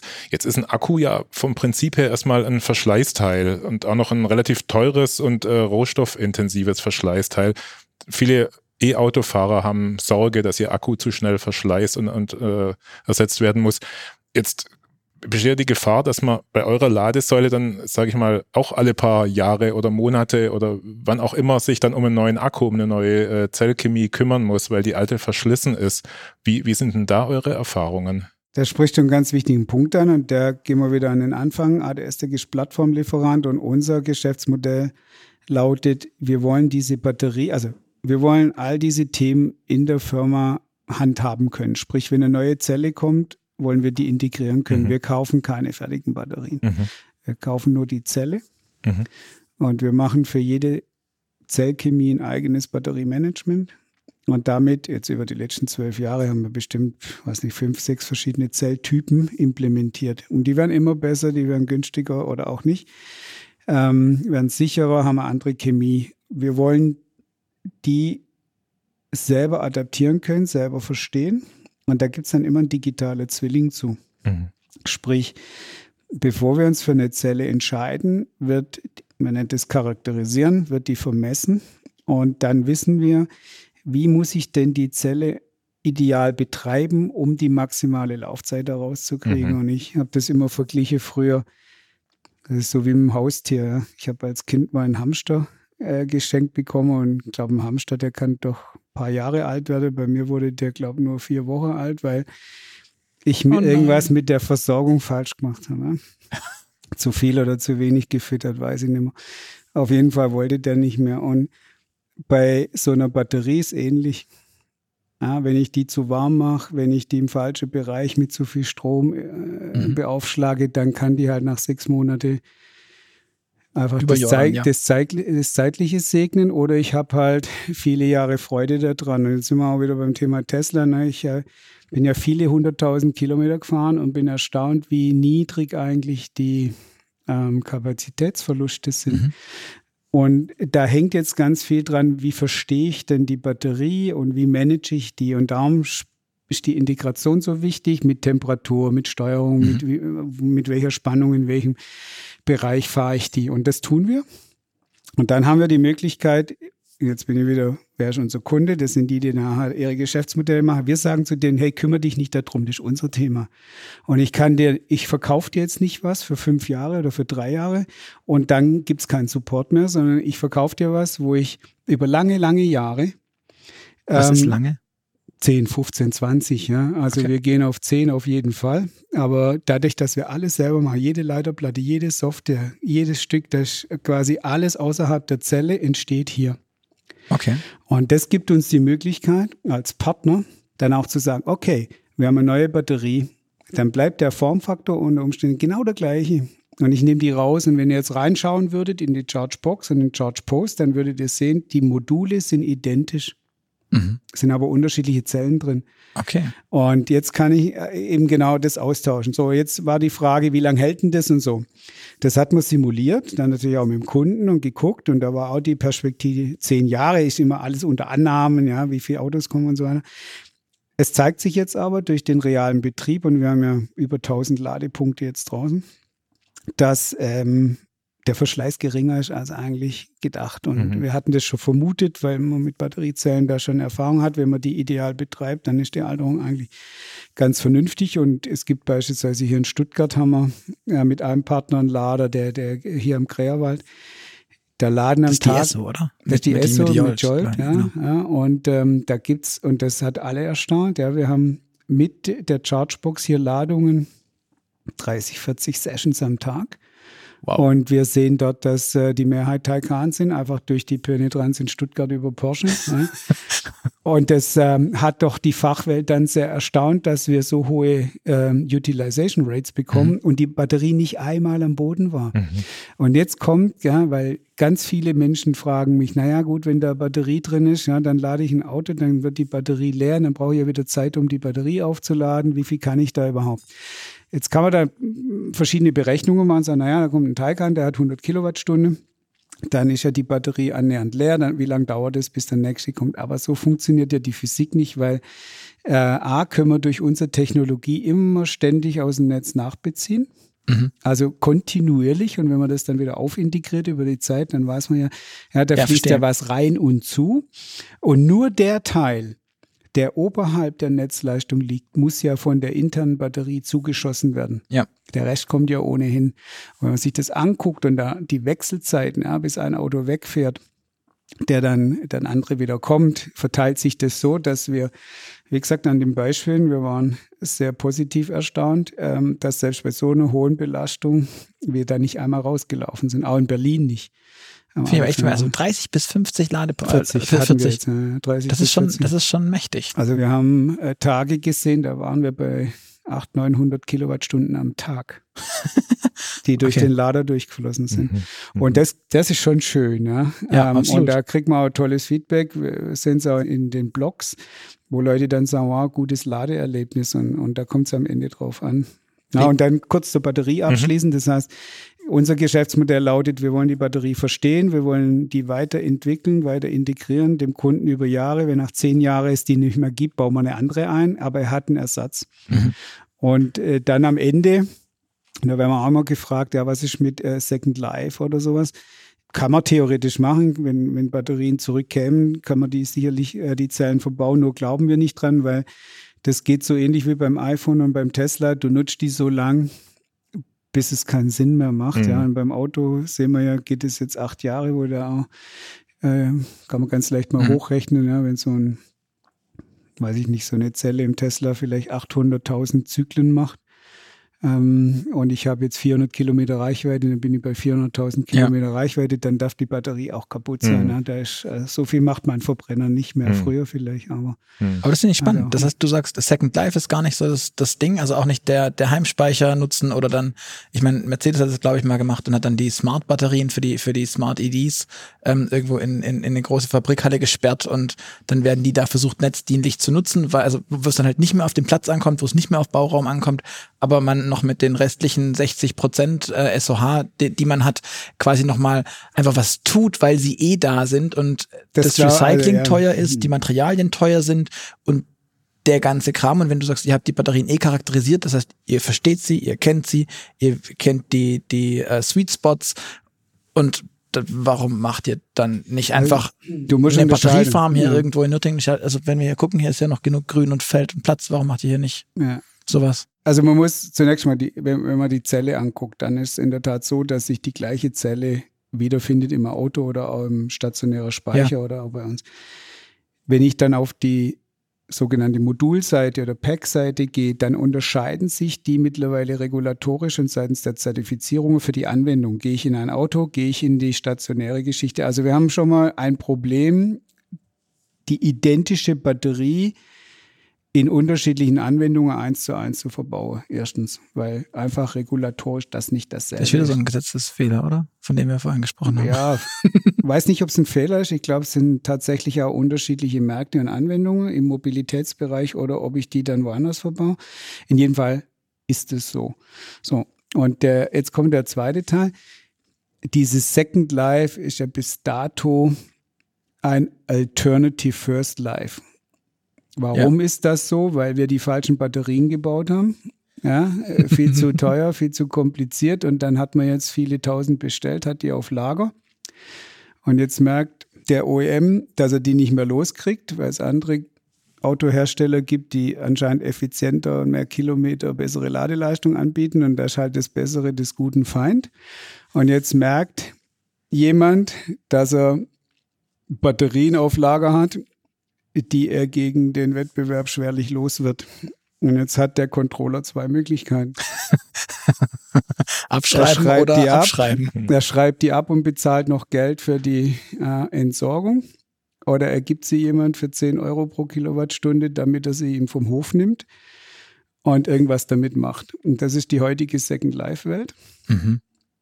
Die, die macht tatsächlich insofern Sinn, weil es eine vernünftige Verwendung statt der Entsorgung darstellt. Wenn ich aber die richtige Batterie für den Anwendungsfall optimal designe, also ja, im iPhone hinter drin fest integriert, Mhm. tausche ich auch nicht mehr aus. Und ähm, die Tesla-Batterie im Auto, die sind halt da drin, die baut auch keiner aus und verwendet sie dann irgendwo im äh, stationären Speicher. Sondern die fährt nur so lang, bis das halt in der Lebensgrenze ähm, ist. Und ich sage ja, man legt jetzt die Autos für acht Jahre aus, stationärer Bereich legt man für zehn Jahre aus. Nach zehn Jahren ist die Entwicklung so viel weiter. Gibt sichere, bessere, höhere Kapazität, weniger Schadstoffe, Batterien. Warum soll ich dann die, die schon acht oder zehn Jahre hat, auseinanderlöten, ja, beim Auseinanderlöten irgendwelche Fehler machen, äh, dafür dann hinterher wieder Garantie geben, weil ganz ohne das wird es keiner machen. In dem Pack, wo sie mal ursprünglich designt waren, kann ich sie regulatorisch zu dem Zeitpunkt gar nicht mehr verwenden. Von daher glaube ich, wir brauchen dedizierte Anwendungsfelder mit den bestmöglich daraufhin entwickelten Produkten mit maximaler Effizienz, maximalem Use Case im Sinne auch diesem Mehrfachumsatzträger. Und dann wird es genutzt über den Zeitraum so lange als möglich. Dem haben wir uns verschrieben, auch durch unsere Digitalplattform, dass wir sagen, wir helfen euch aufgrund wir sehen, wie die Batterie verwendet wird, wir sehen, was die macht, dann kann man natürlich aus den Daten auch Hilfestellung geben, wie man vielleicht das Businessmodell nochmal optimieren kann, um die Alterung runterzukriegen. Und am Ende geht es darum, das Investment so lange und so gut wie möglich zu nutzen. Und da ist unser Teil, ja, das ist unsere Aufgabe. Bei wie viel Prozent SOH seid ihr dann so ganz grob? Ich meine, das wahrscheinlich kommt darauf an, wie, wie viel Ladevorgänge da passiert sind, aber so, wenn man so ganz grob im Schnitt rechnet, nach beispielsweise fünf Jahren, wie viel ist da noch übrig von den Urspr vom ursprünglichen Energieinhalt? Das, das hängt ja von der Anzahl der Ladezyklen Genau. ab. Also was wir machen ist, wir haben für jede Batteriezelle, wie ich sagte, einen digitalen Zwilling gemacht und der hat dahinter so ein mehrdimensionaler Parameterraum und der sagt zum Beispiel, ja, in welcher Temperaturrange darf ich wie lange bleiben, um auf das Alterungsverhalten welche Auswirkungen zu haben. In welchem SOC-Bereich Mhm. ähm, darf ich mich aufhalten. Also DOD, ne, die Entladetiefe spielt eine große Rolle. Habe ich viele kleine Zyklen, dann Mhm. wissen wir, das logarithmisch habe ich mehr, als wenn ich Ja. Vollzyklen mache. Das alles wird abgebildet. Und dann sehen wir, wenn der echte Arbeitspunkt, den wir nicht genau vorhersagen können, wir können ja nur sagen, in welchem Rahmen bewegen wir Ja, uns. klar. Aber dann sehen wir, was macht der wirklich an dem Standort. Und dann kann schon erkennen, ja, das kann man dann später auch durch KI oder Prediction dann ganz gut auswerten, weil man jede Menge Daten hat. Dann Mhm. sieht man, dass ein und dasselbe Produkt Mhm. An verschiedenen Standorten eine ganz andere Entwicklung nimmt. So, Mhm. und dann kann ich natürlich sagen, okay, ja, wo, wie war es designt? Und dann kann es durchaus sein, wenn ich das Hamster-Thema nochmal aufgreifen darf, wenn ich das halt immer an einem Limit bewege, mag das schon sein, dass die weniger lang hält. Ja. Mhm. Aber was wir dann machen, wir rechnen vorher aus, zum Beispiel, wie viel Energie darf ich denn da durchtransportieren? Das ist zum Beispiel gute Größe, weil die Energie kann ich in wenigen Tagen machen oder über viele Jahre. Mhm. Mhm. Und das sind zum Beispiel so Parameter, die man dann auch mit dem Kunde vereinbaren kann und sagen kann, da garantieren wir dir, die Mhm. Energie kannst du durchschieben. Aber das wäre nämlich genau das, was ich, was ich Mhm. spannend finde. Was, also zum einen, was für Zellen setzt ihr denn tatsächlich ein?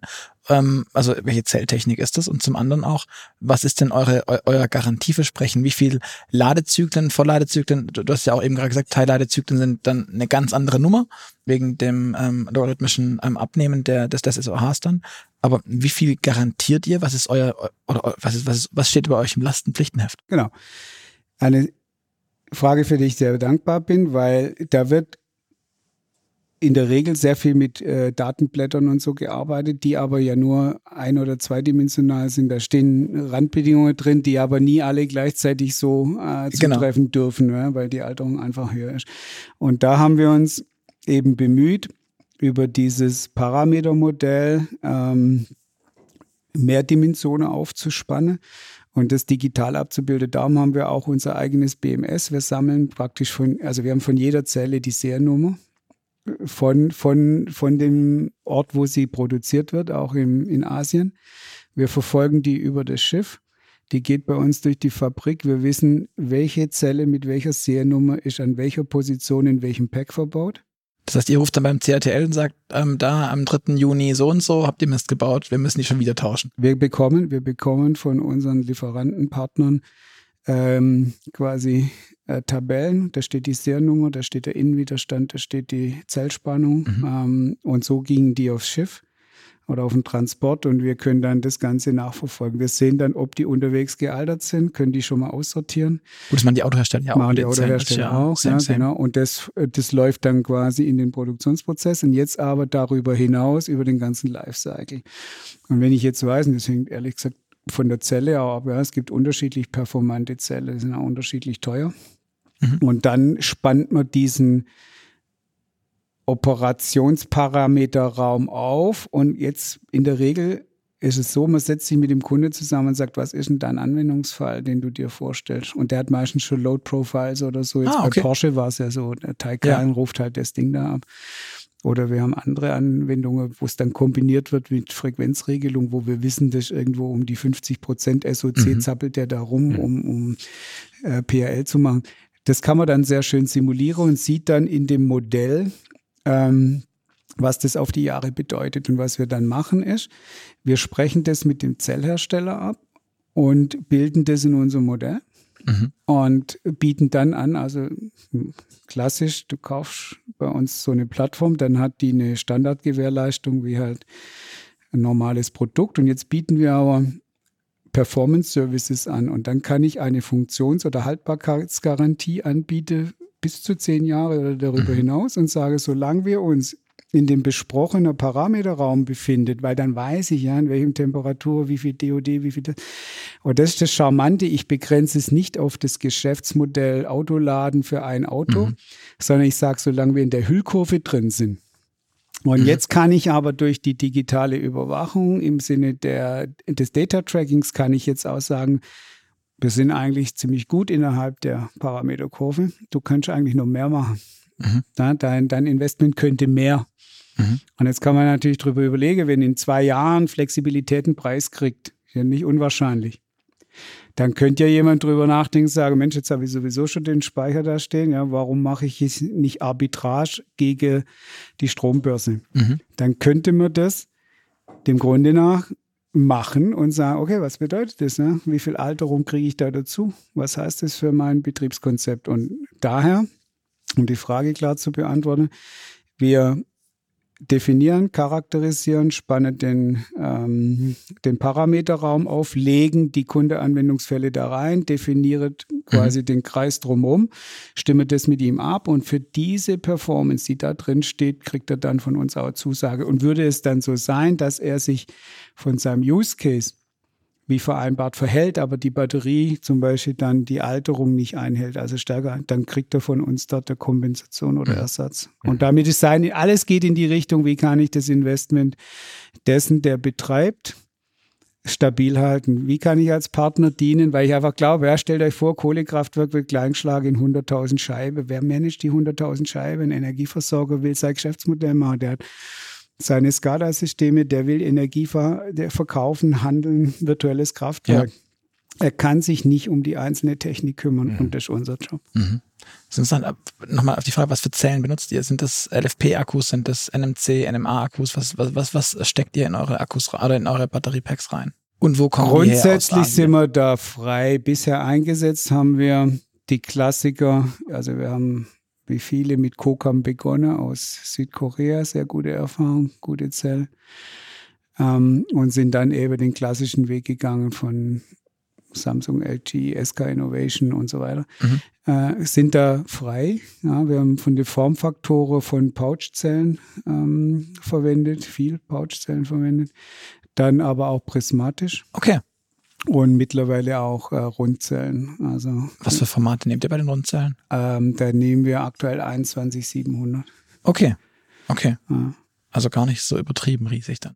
Äh, dort ist jetzt momentan halt auch der größte Standard-Supply. Ja. Man muss ja auch aufpassen, ne? ähm, nehme ich einen Formfaktor, der nur von einem Lieferanten bedient werden kann, dann wenn der die Zelle ausfaced und nicht mehr herstellt, dann hat man ein größeres Problem der Adaption. Ja. Das heißt, wir versuchen schon Marktstandards, die werden vielfach automotive Ja. definiert. Tesla hat mit 21700 ähm, sicher einen Standard gesetzt. Jetzt muss man gucken, 4680 wird das der nächste. Dem folgen wir. Und wie man sieht, ich habe, wenn, wenn ihr bei uns in die Chargebox reinguckt, da hat das Modul von außen sieht identisch aus, ist kompatibel. Aber es gibt es mit 21700 und das gleiche Modul gibt es mit prismatisch. Also von außen sehe ich keinen Unterschied, Mhm. Ähm, sind aber unterschiedliche Zellen drin. Okay. Das ist ziemlich, ziemlich spannend. Ähm, glaubst du, dass das Thema Rundzelle noch stärker wird oder bleiben wir bei prismatisch? Gerade im Autobereich sehen wir jetzt, dass BMW zur Rundzelle geht und da ist gerade so ein gewisser Drift hin an manchen Stellen zumindest. Glaubst du, das kommt noch verstärkt, dass das, das die Rundzelle, die aus meinem mathematisch-geometrischen Verständnis immer so eine wahnsinnige Ineffizienz hat, weil, weil sie halt Lücken in dem im Pack baut, ähm, während es die äh, prismatische ja so nicht macht. Zumindest gefühlt. ähm, äh, Also, Aber halt in der Produktion da glaube natürlich ich, schön ist. ähm, auch da glaube ich, dass das äh, Bessere des guten Feind sein wird. Und es gibt natürlich jetzt eine mehrheitliche Entwicklung mit den, oder gab es jetzt mit den Rundzellen. Warum? Die sind leichter zu produzieren. Genau. Ja, ein, ein Vorgang, wo ich was aufspulen kann mit hoher Drehzahl, ist natürlich vielfach schneller wie irgendein Stapeln oder Falten. Das Ja. ist immer langsamer. Wenn ich in die prismatischen reingucke, dann sieht man ja dort so einen Trend, dass man eher von der, von diesem Wickel, den man früher Ja. hatte, weggeht, um die, die Das ist- Randbereiche genau. noch auszunutzen und macht eigentlich sowas ähnliches wie in der Pouch, nur mit einem harten Case. Ja. Ähm, ich glaube, da, da wird alles kommen. Die Frage wird eher dahin gehen, wir sehen jetzt äh, wahrscheinlich die nächsten paar Jahre den Übergang auf Solid State, was einfach nochmal Mhm. zum Thema Sicherheit, also keine Elektrolyte mehr flüssig und so weiter, da wird was aus Mhm. meiner Sicht kommen. Und dann, was halt sehr charmant ist, ist, äh, was Tesla gerade macht oder auch Warta in den Rundzellen und das ist ein Teil dieses Designs, ja, dass ich einfach die Ableiterkontaktierung über größere Flächen dann. Flächen habe, damit geht der Innenwiderstand runter und das sieht man ja an den Ladeleistungen. Also wir haben jetzt ein Model Plaid mal geladen und das ähm, ist schon erstaunlich, wie lange da die hohe Leistung einfach läuft. Mhm. Und das ist logisch, ja, wenn der Innenwiderstand hoch ist, mm, erwärmt sich halt schneller und Ja, äh, geht schneller in die Degradation, wie wenn ich, wenn ich da bessere Anbindung habe. Mhm. Nochmal auf die Frage, das heißt aber, ihr habt ähm, von der Zellchemie hauptsächlich NMC-Akkus verbaut oder was ist da gerade euer, euer Steckenpferd auch? Ich frage mich auch wegen der, wegen der Sicherheitsfrage, die ja, du sagst, du sprichst von Parkhäusern, von Innenstädten, von Batteriespeichern. Da könnte ich mir jetzt vorstellen, dass der Ruf nach LFP, weil das alles so sicher gilt, ähm, sehr laut ist, aber gleichzeitig hast du halt Performance-Themen und eure Frage der Kompaktheit wird halt leiden, schätze ich. Ja, und da halte ich, also nochmal, wer LFP will, kriegt LFP. Ich selber glaube nicht, dass das jetzt das Thema Sicherheit wird aus meiner Sicht da überstrapaziert, weil Okay. äh, sehr gute NCA, NMC-Zelle, die aber millionenfach verbaut ist, ja, ähm, wenn die gut produziert, gut überwacht, wenn man die Packs sauber macht, wenn man die, die Trennung in Segmente sauber macht. Da gibt es so viel an Möglichkeiten in der Zelle, oberhalb der Zelle Mhm. und so weiter. Sehe ich keinen Grund, warum das nicht äh, weiterhin äh, sinnvolle Verwendung findet. Mhm. Und jetzt kommt der zweite Aspekt und der kommt eigentlich aus der Rohstoffsicht, da was mache ich mit Mangan und mit Kobalt. Das ist aber nochmal eine andere Diskussion wie die der, der Sicherheit. Und man muss einfach sagen, auch LFP ähm, brennt. Ich habe halt nur den gebundenen halt. Sauerstoffanteil. Ja, es ist halt nicht so reaktiv, äh, ja, ähm, aber wenn es brennt, dann brennt es halt auch. Und die Energiedichte ist geringer, deshalb äh, im Thermal Runaway kommt halt auch weniger raus, wenn weniger Ja. drin ist. Das ist auch ganz normal. Nur ganz ehrlich, jeder Gastank kann hochgehen, es brennen so und so viel äh, tausend Autos im Jahr mit Verbrennern ab.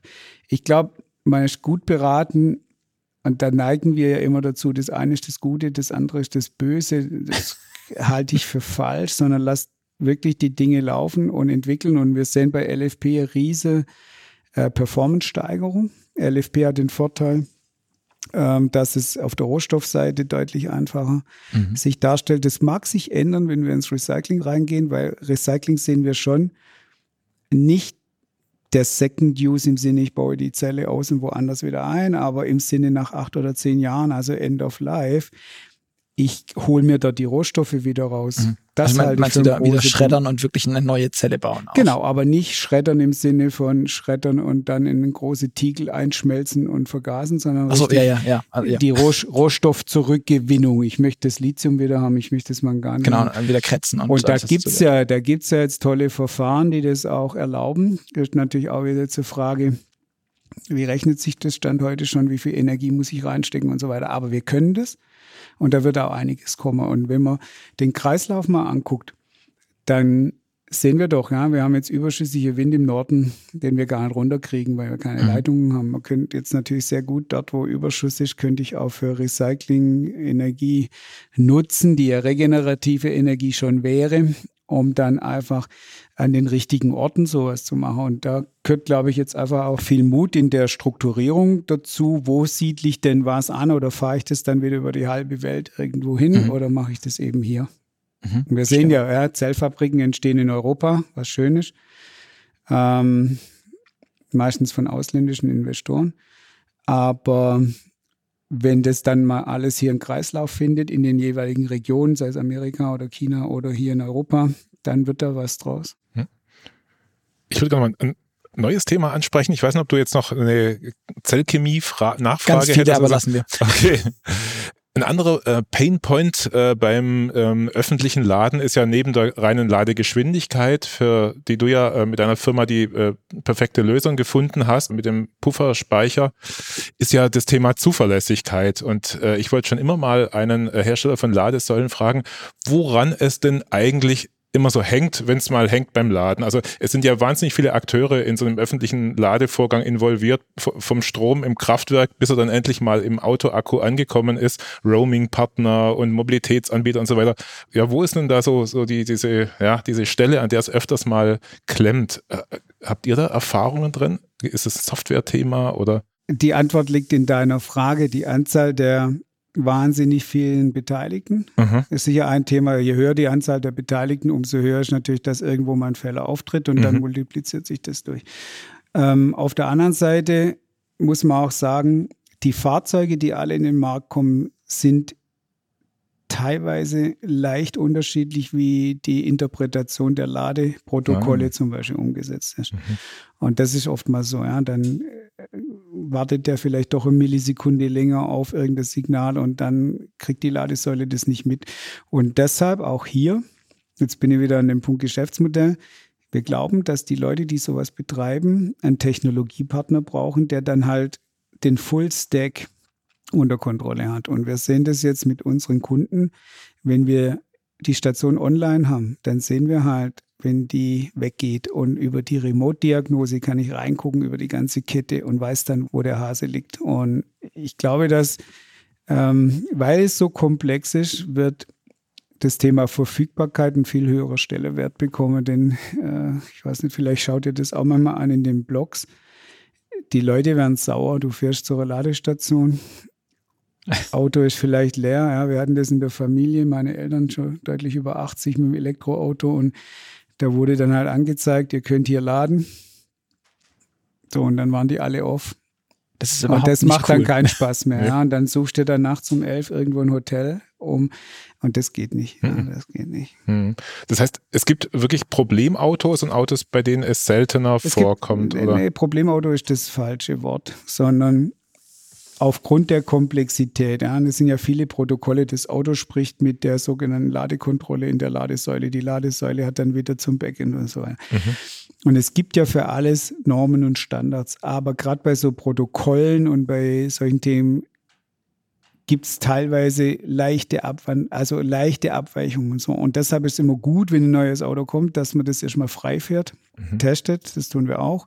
Sobald man eins kriegen kann, ein neues. Und man merkt dann halt doch, Vielleicht gibt es einen Punkt, ja, den man noch nicht richtig im Protokoll so implementiert hat oder eine Abweichung, haben wir auch schon gesehen. Und jetzt kommt wieder, wer hat die Entwicklungstiefe, wer hat die Möglichkeit, da reinzugucken. Und mhm. da brauche ich halt wieder die ganze Software. Mhm. Wenn ich da nicht reingucken kann und nicht weiß, wo er hängen bleibt, kann ich auch nichts ändern. Das heißt, dann besorgt ihr euch wirklich die unterschiedlichen Autos, wenn die auf den Markt kommen und äh, testet die an eurer Säule durch, ja. ob alles funktioniert. Ja. Ach was. Ja, ja. ja.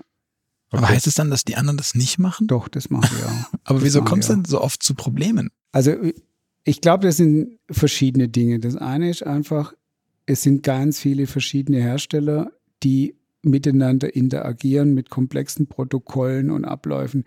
Wenn ein Tesla ein eigenes Ökosystem rausbringt, tut er sich viel leichter. Mhm. Ja, weil das ist Closed Loop.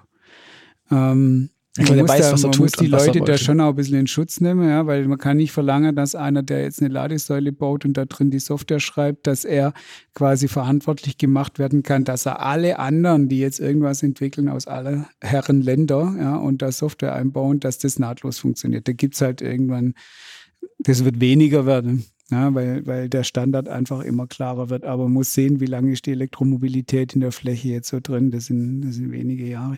Das wird sich vollends aus meiner Sicht wird es sich verschleifen. Aber der andere Teil, wenn es dann hängt, und da sind wir dann beim Punkt. Also jetzt, ich würde mal ganz separieren zwischen den jetzt anfänglich Kinder oder sagen wir mal so Geburtswehen, bis die Standards sich da alle voll eingefunden haben. Und man muss immerhin respektieren, wie komplex es ist, verschiedene Hersteller, Plattformen, alle dann zueinander zu finden, die dann lückenlos funktionieren. Das haben wir in keiner anderen Technologie. Ja, Apple hat seine Welt, Samsung hat seine Welt, die Heizungsbauer haben ihre Welt. Und hier gehen wir jetzt her und sagen, eine Ladetechnik muss mit allen können. Also erstmal große Herausforderung. Ja? Auch große Herausforderung an die Standardisierung und da gibt's immer Lücken, die werden zugehen. Thema eins, das glaube ich, kriegt man weg über die Zeit. Thema zwei, da bin ich bei dir wenn dann was passiert, egal was, da kann ein Widerstand durchbrennen auf Elektronik, da kann äh, ja, äh, irgendein Kontakt oder Batterie oder whatever irgendwas sein. Wie schnell finde ich das? Und was ist die Zeit zur Wiederherstellung und was ist vor allem die Zeit ähm, zur Information des Kunden? Weil der Kunde reagiert ja.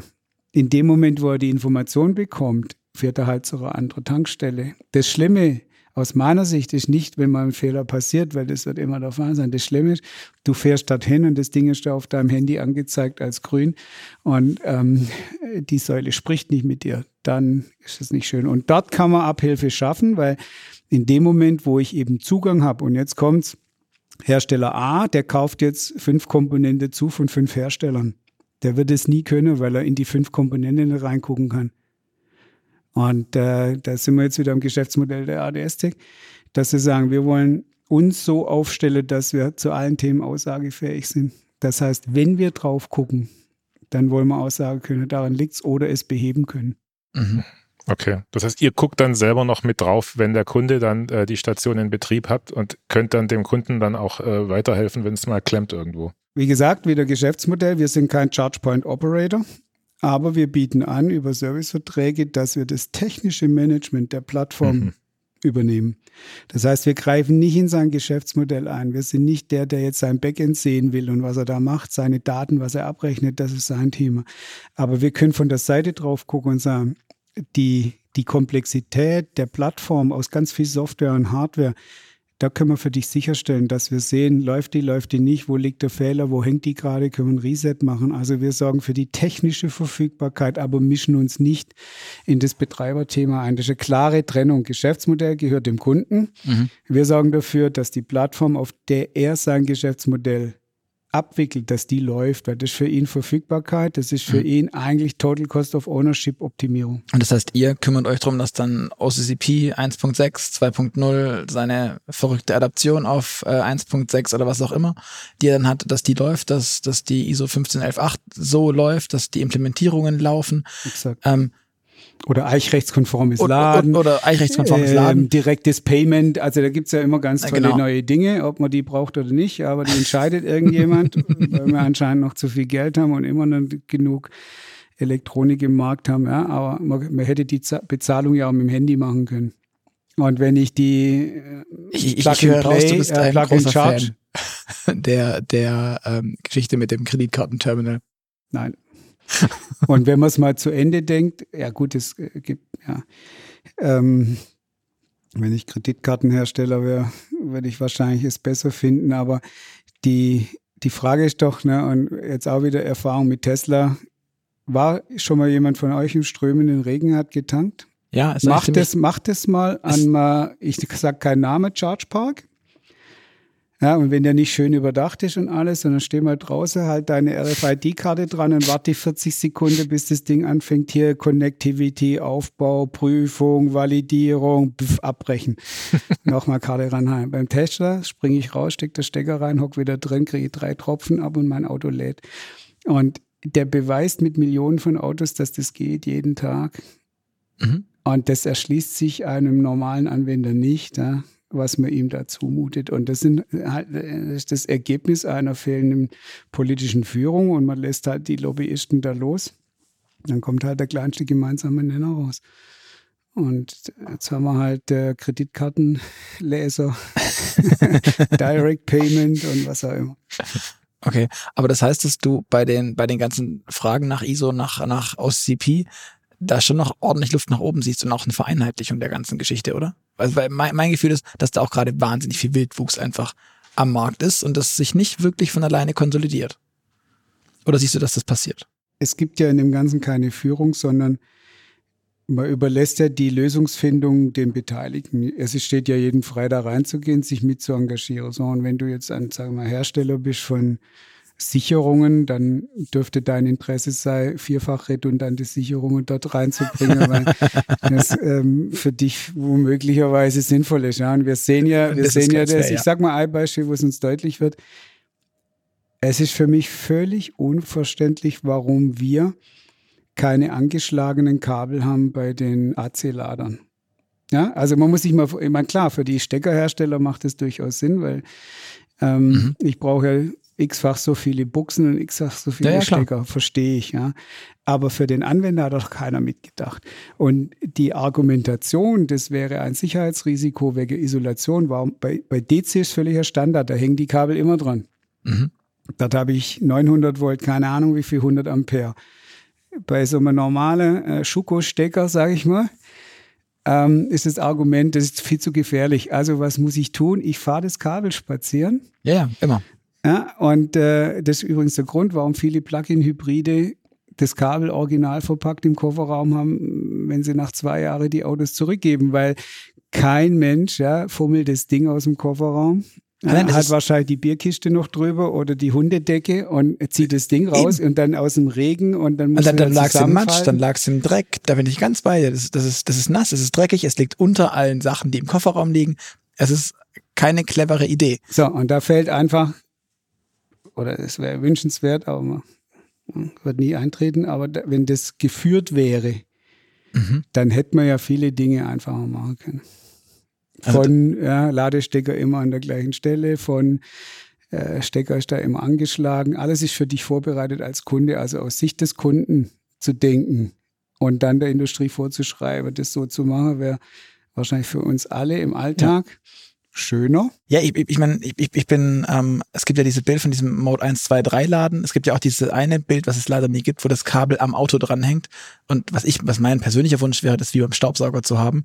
Ich ziehe das blöde Kabel einfach aus dem Auto raus und es ist da aufgerollt oder wie auch immer und steck's dann ein und drücke hinterher einen Knopf und es flappt wieder zurück ins Auto und ist da. Dann habe ich mein Ladekabel, ist immer da. aber zwei. Dann brauchst du eins für AC und eins für DC, weil du dann hast das du zwei Aufroller, einen dicken Aufroller und einen kleinen Aufroller. Aber das weiß ich nicht.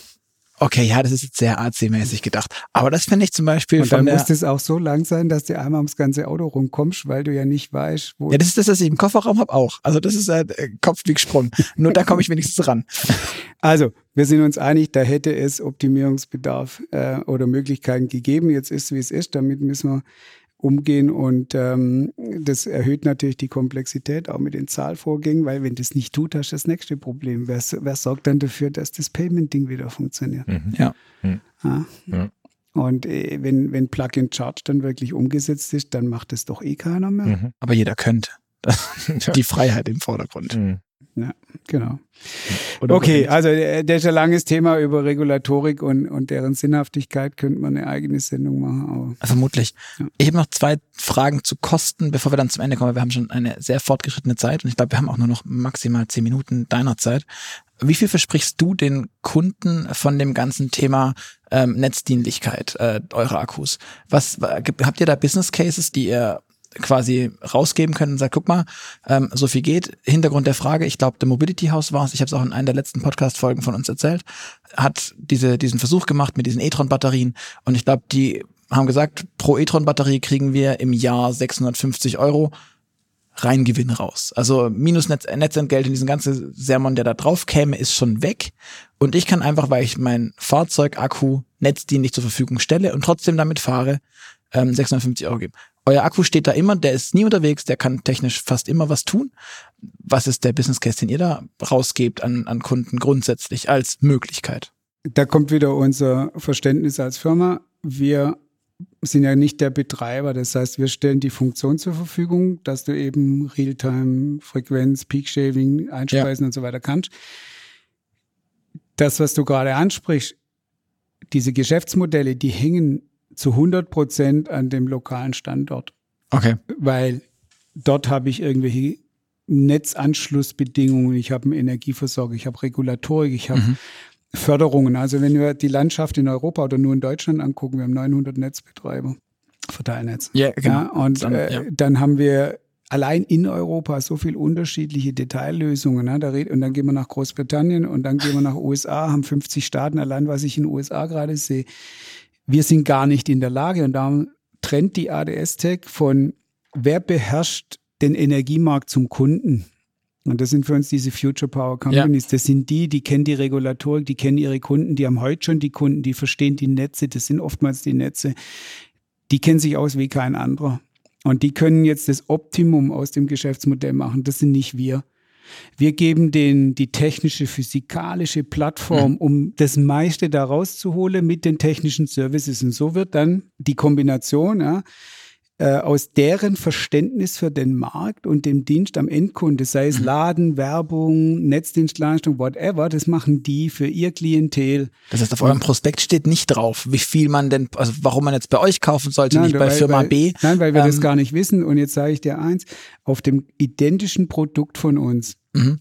kann einer in einer Region das Dreifache rausholen wie in einer anderen weil ja, er komplett andere Randbedingungen hat. Seine Netzentgelte sind anders, seine Regulatorik ist anders, sein Strompreis ist anders, ja. er hat eine andere lokale Versorgung mit Photovoltaik, er hat andere Rückspeisevergütungen und, und, und, und, und. Mhm. Und diese Komplexitäten, das muss uns klar sein, Energiewende ist mit einem Komplexitätsgrad verbunden, der ist unbeschreiblich. Mhm. Und es wird keinen Google geben, der quasi den Energiemarkt der Zukunft ja, digital aufräumen wird, weil es eben so äh, geklustert, aber auch gut, ne? Weil Energie ist ja am Ende kritische Infrastruktur. Wir sehen es jetzt in dem Konflikt, ja. den wir leider haben, ähm, wie wichtig das ist, die äh, ähm, kritische Infrastruktur auch zu beherrschen und wie beherrsche ich Teile und herrsche. Es ist gut, dass wir die regionalen Verteiler, die Kümmerer haben die das Ganze machen, ja, und die jetzt in die Sektorenkopplung, die ganzen Geschäftsmodelle, die uns dann äh, die Abrechnung machen, die sich um die Regulatorik kümmern. Hinter dem Ganzen steht immer auch Government, weil wir sehen jetzt gerade jetzt, ja, Security wird ein Thema. Kann ich da drauf hacken? Wär auch das ist ein Thema, was wir hausintern machen. Wir haben keine gekauften Security Stacks, weil wir auch dort sicher sein wollen.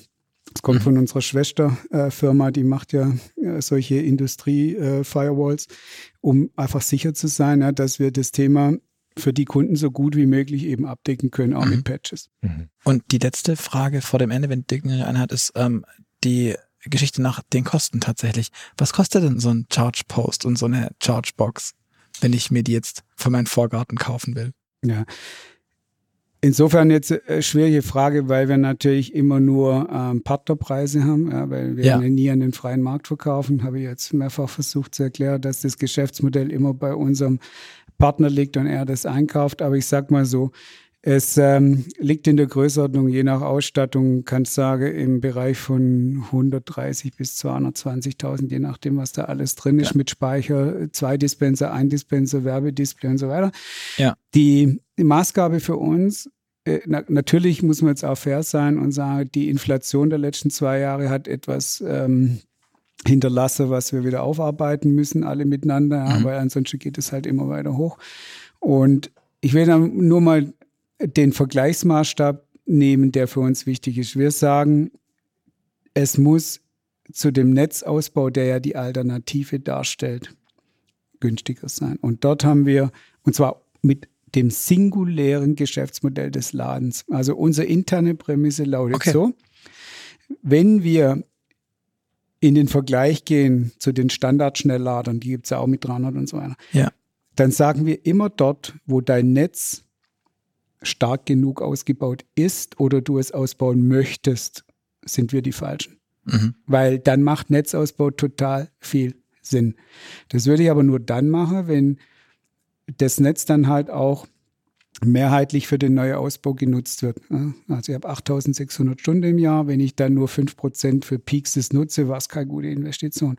Wenn aber der Entscheider sagt, ich habe einen Ladepark, wo ich damit rechne, dass alle paar Minuten einer kommt und äh, dann baut das Netz aus. Wenn einer sagt, ich brauche sowieso, weil ich noch Maschine anschließen will oder Photovoltaik, dann baut ein Netz aus. Ja, Sind wir nicht.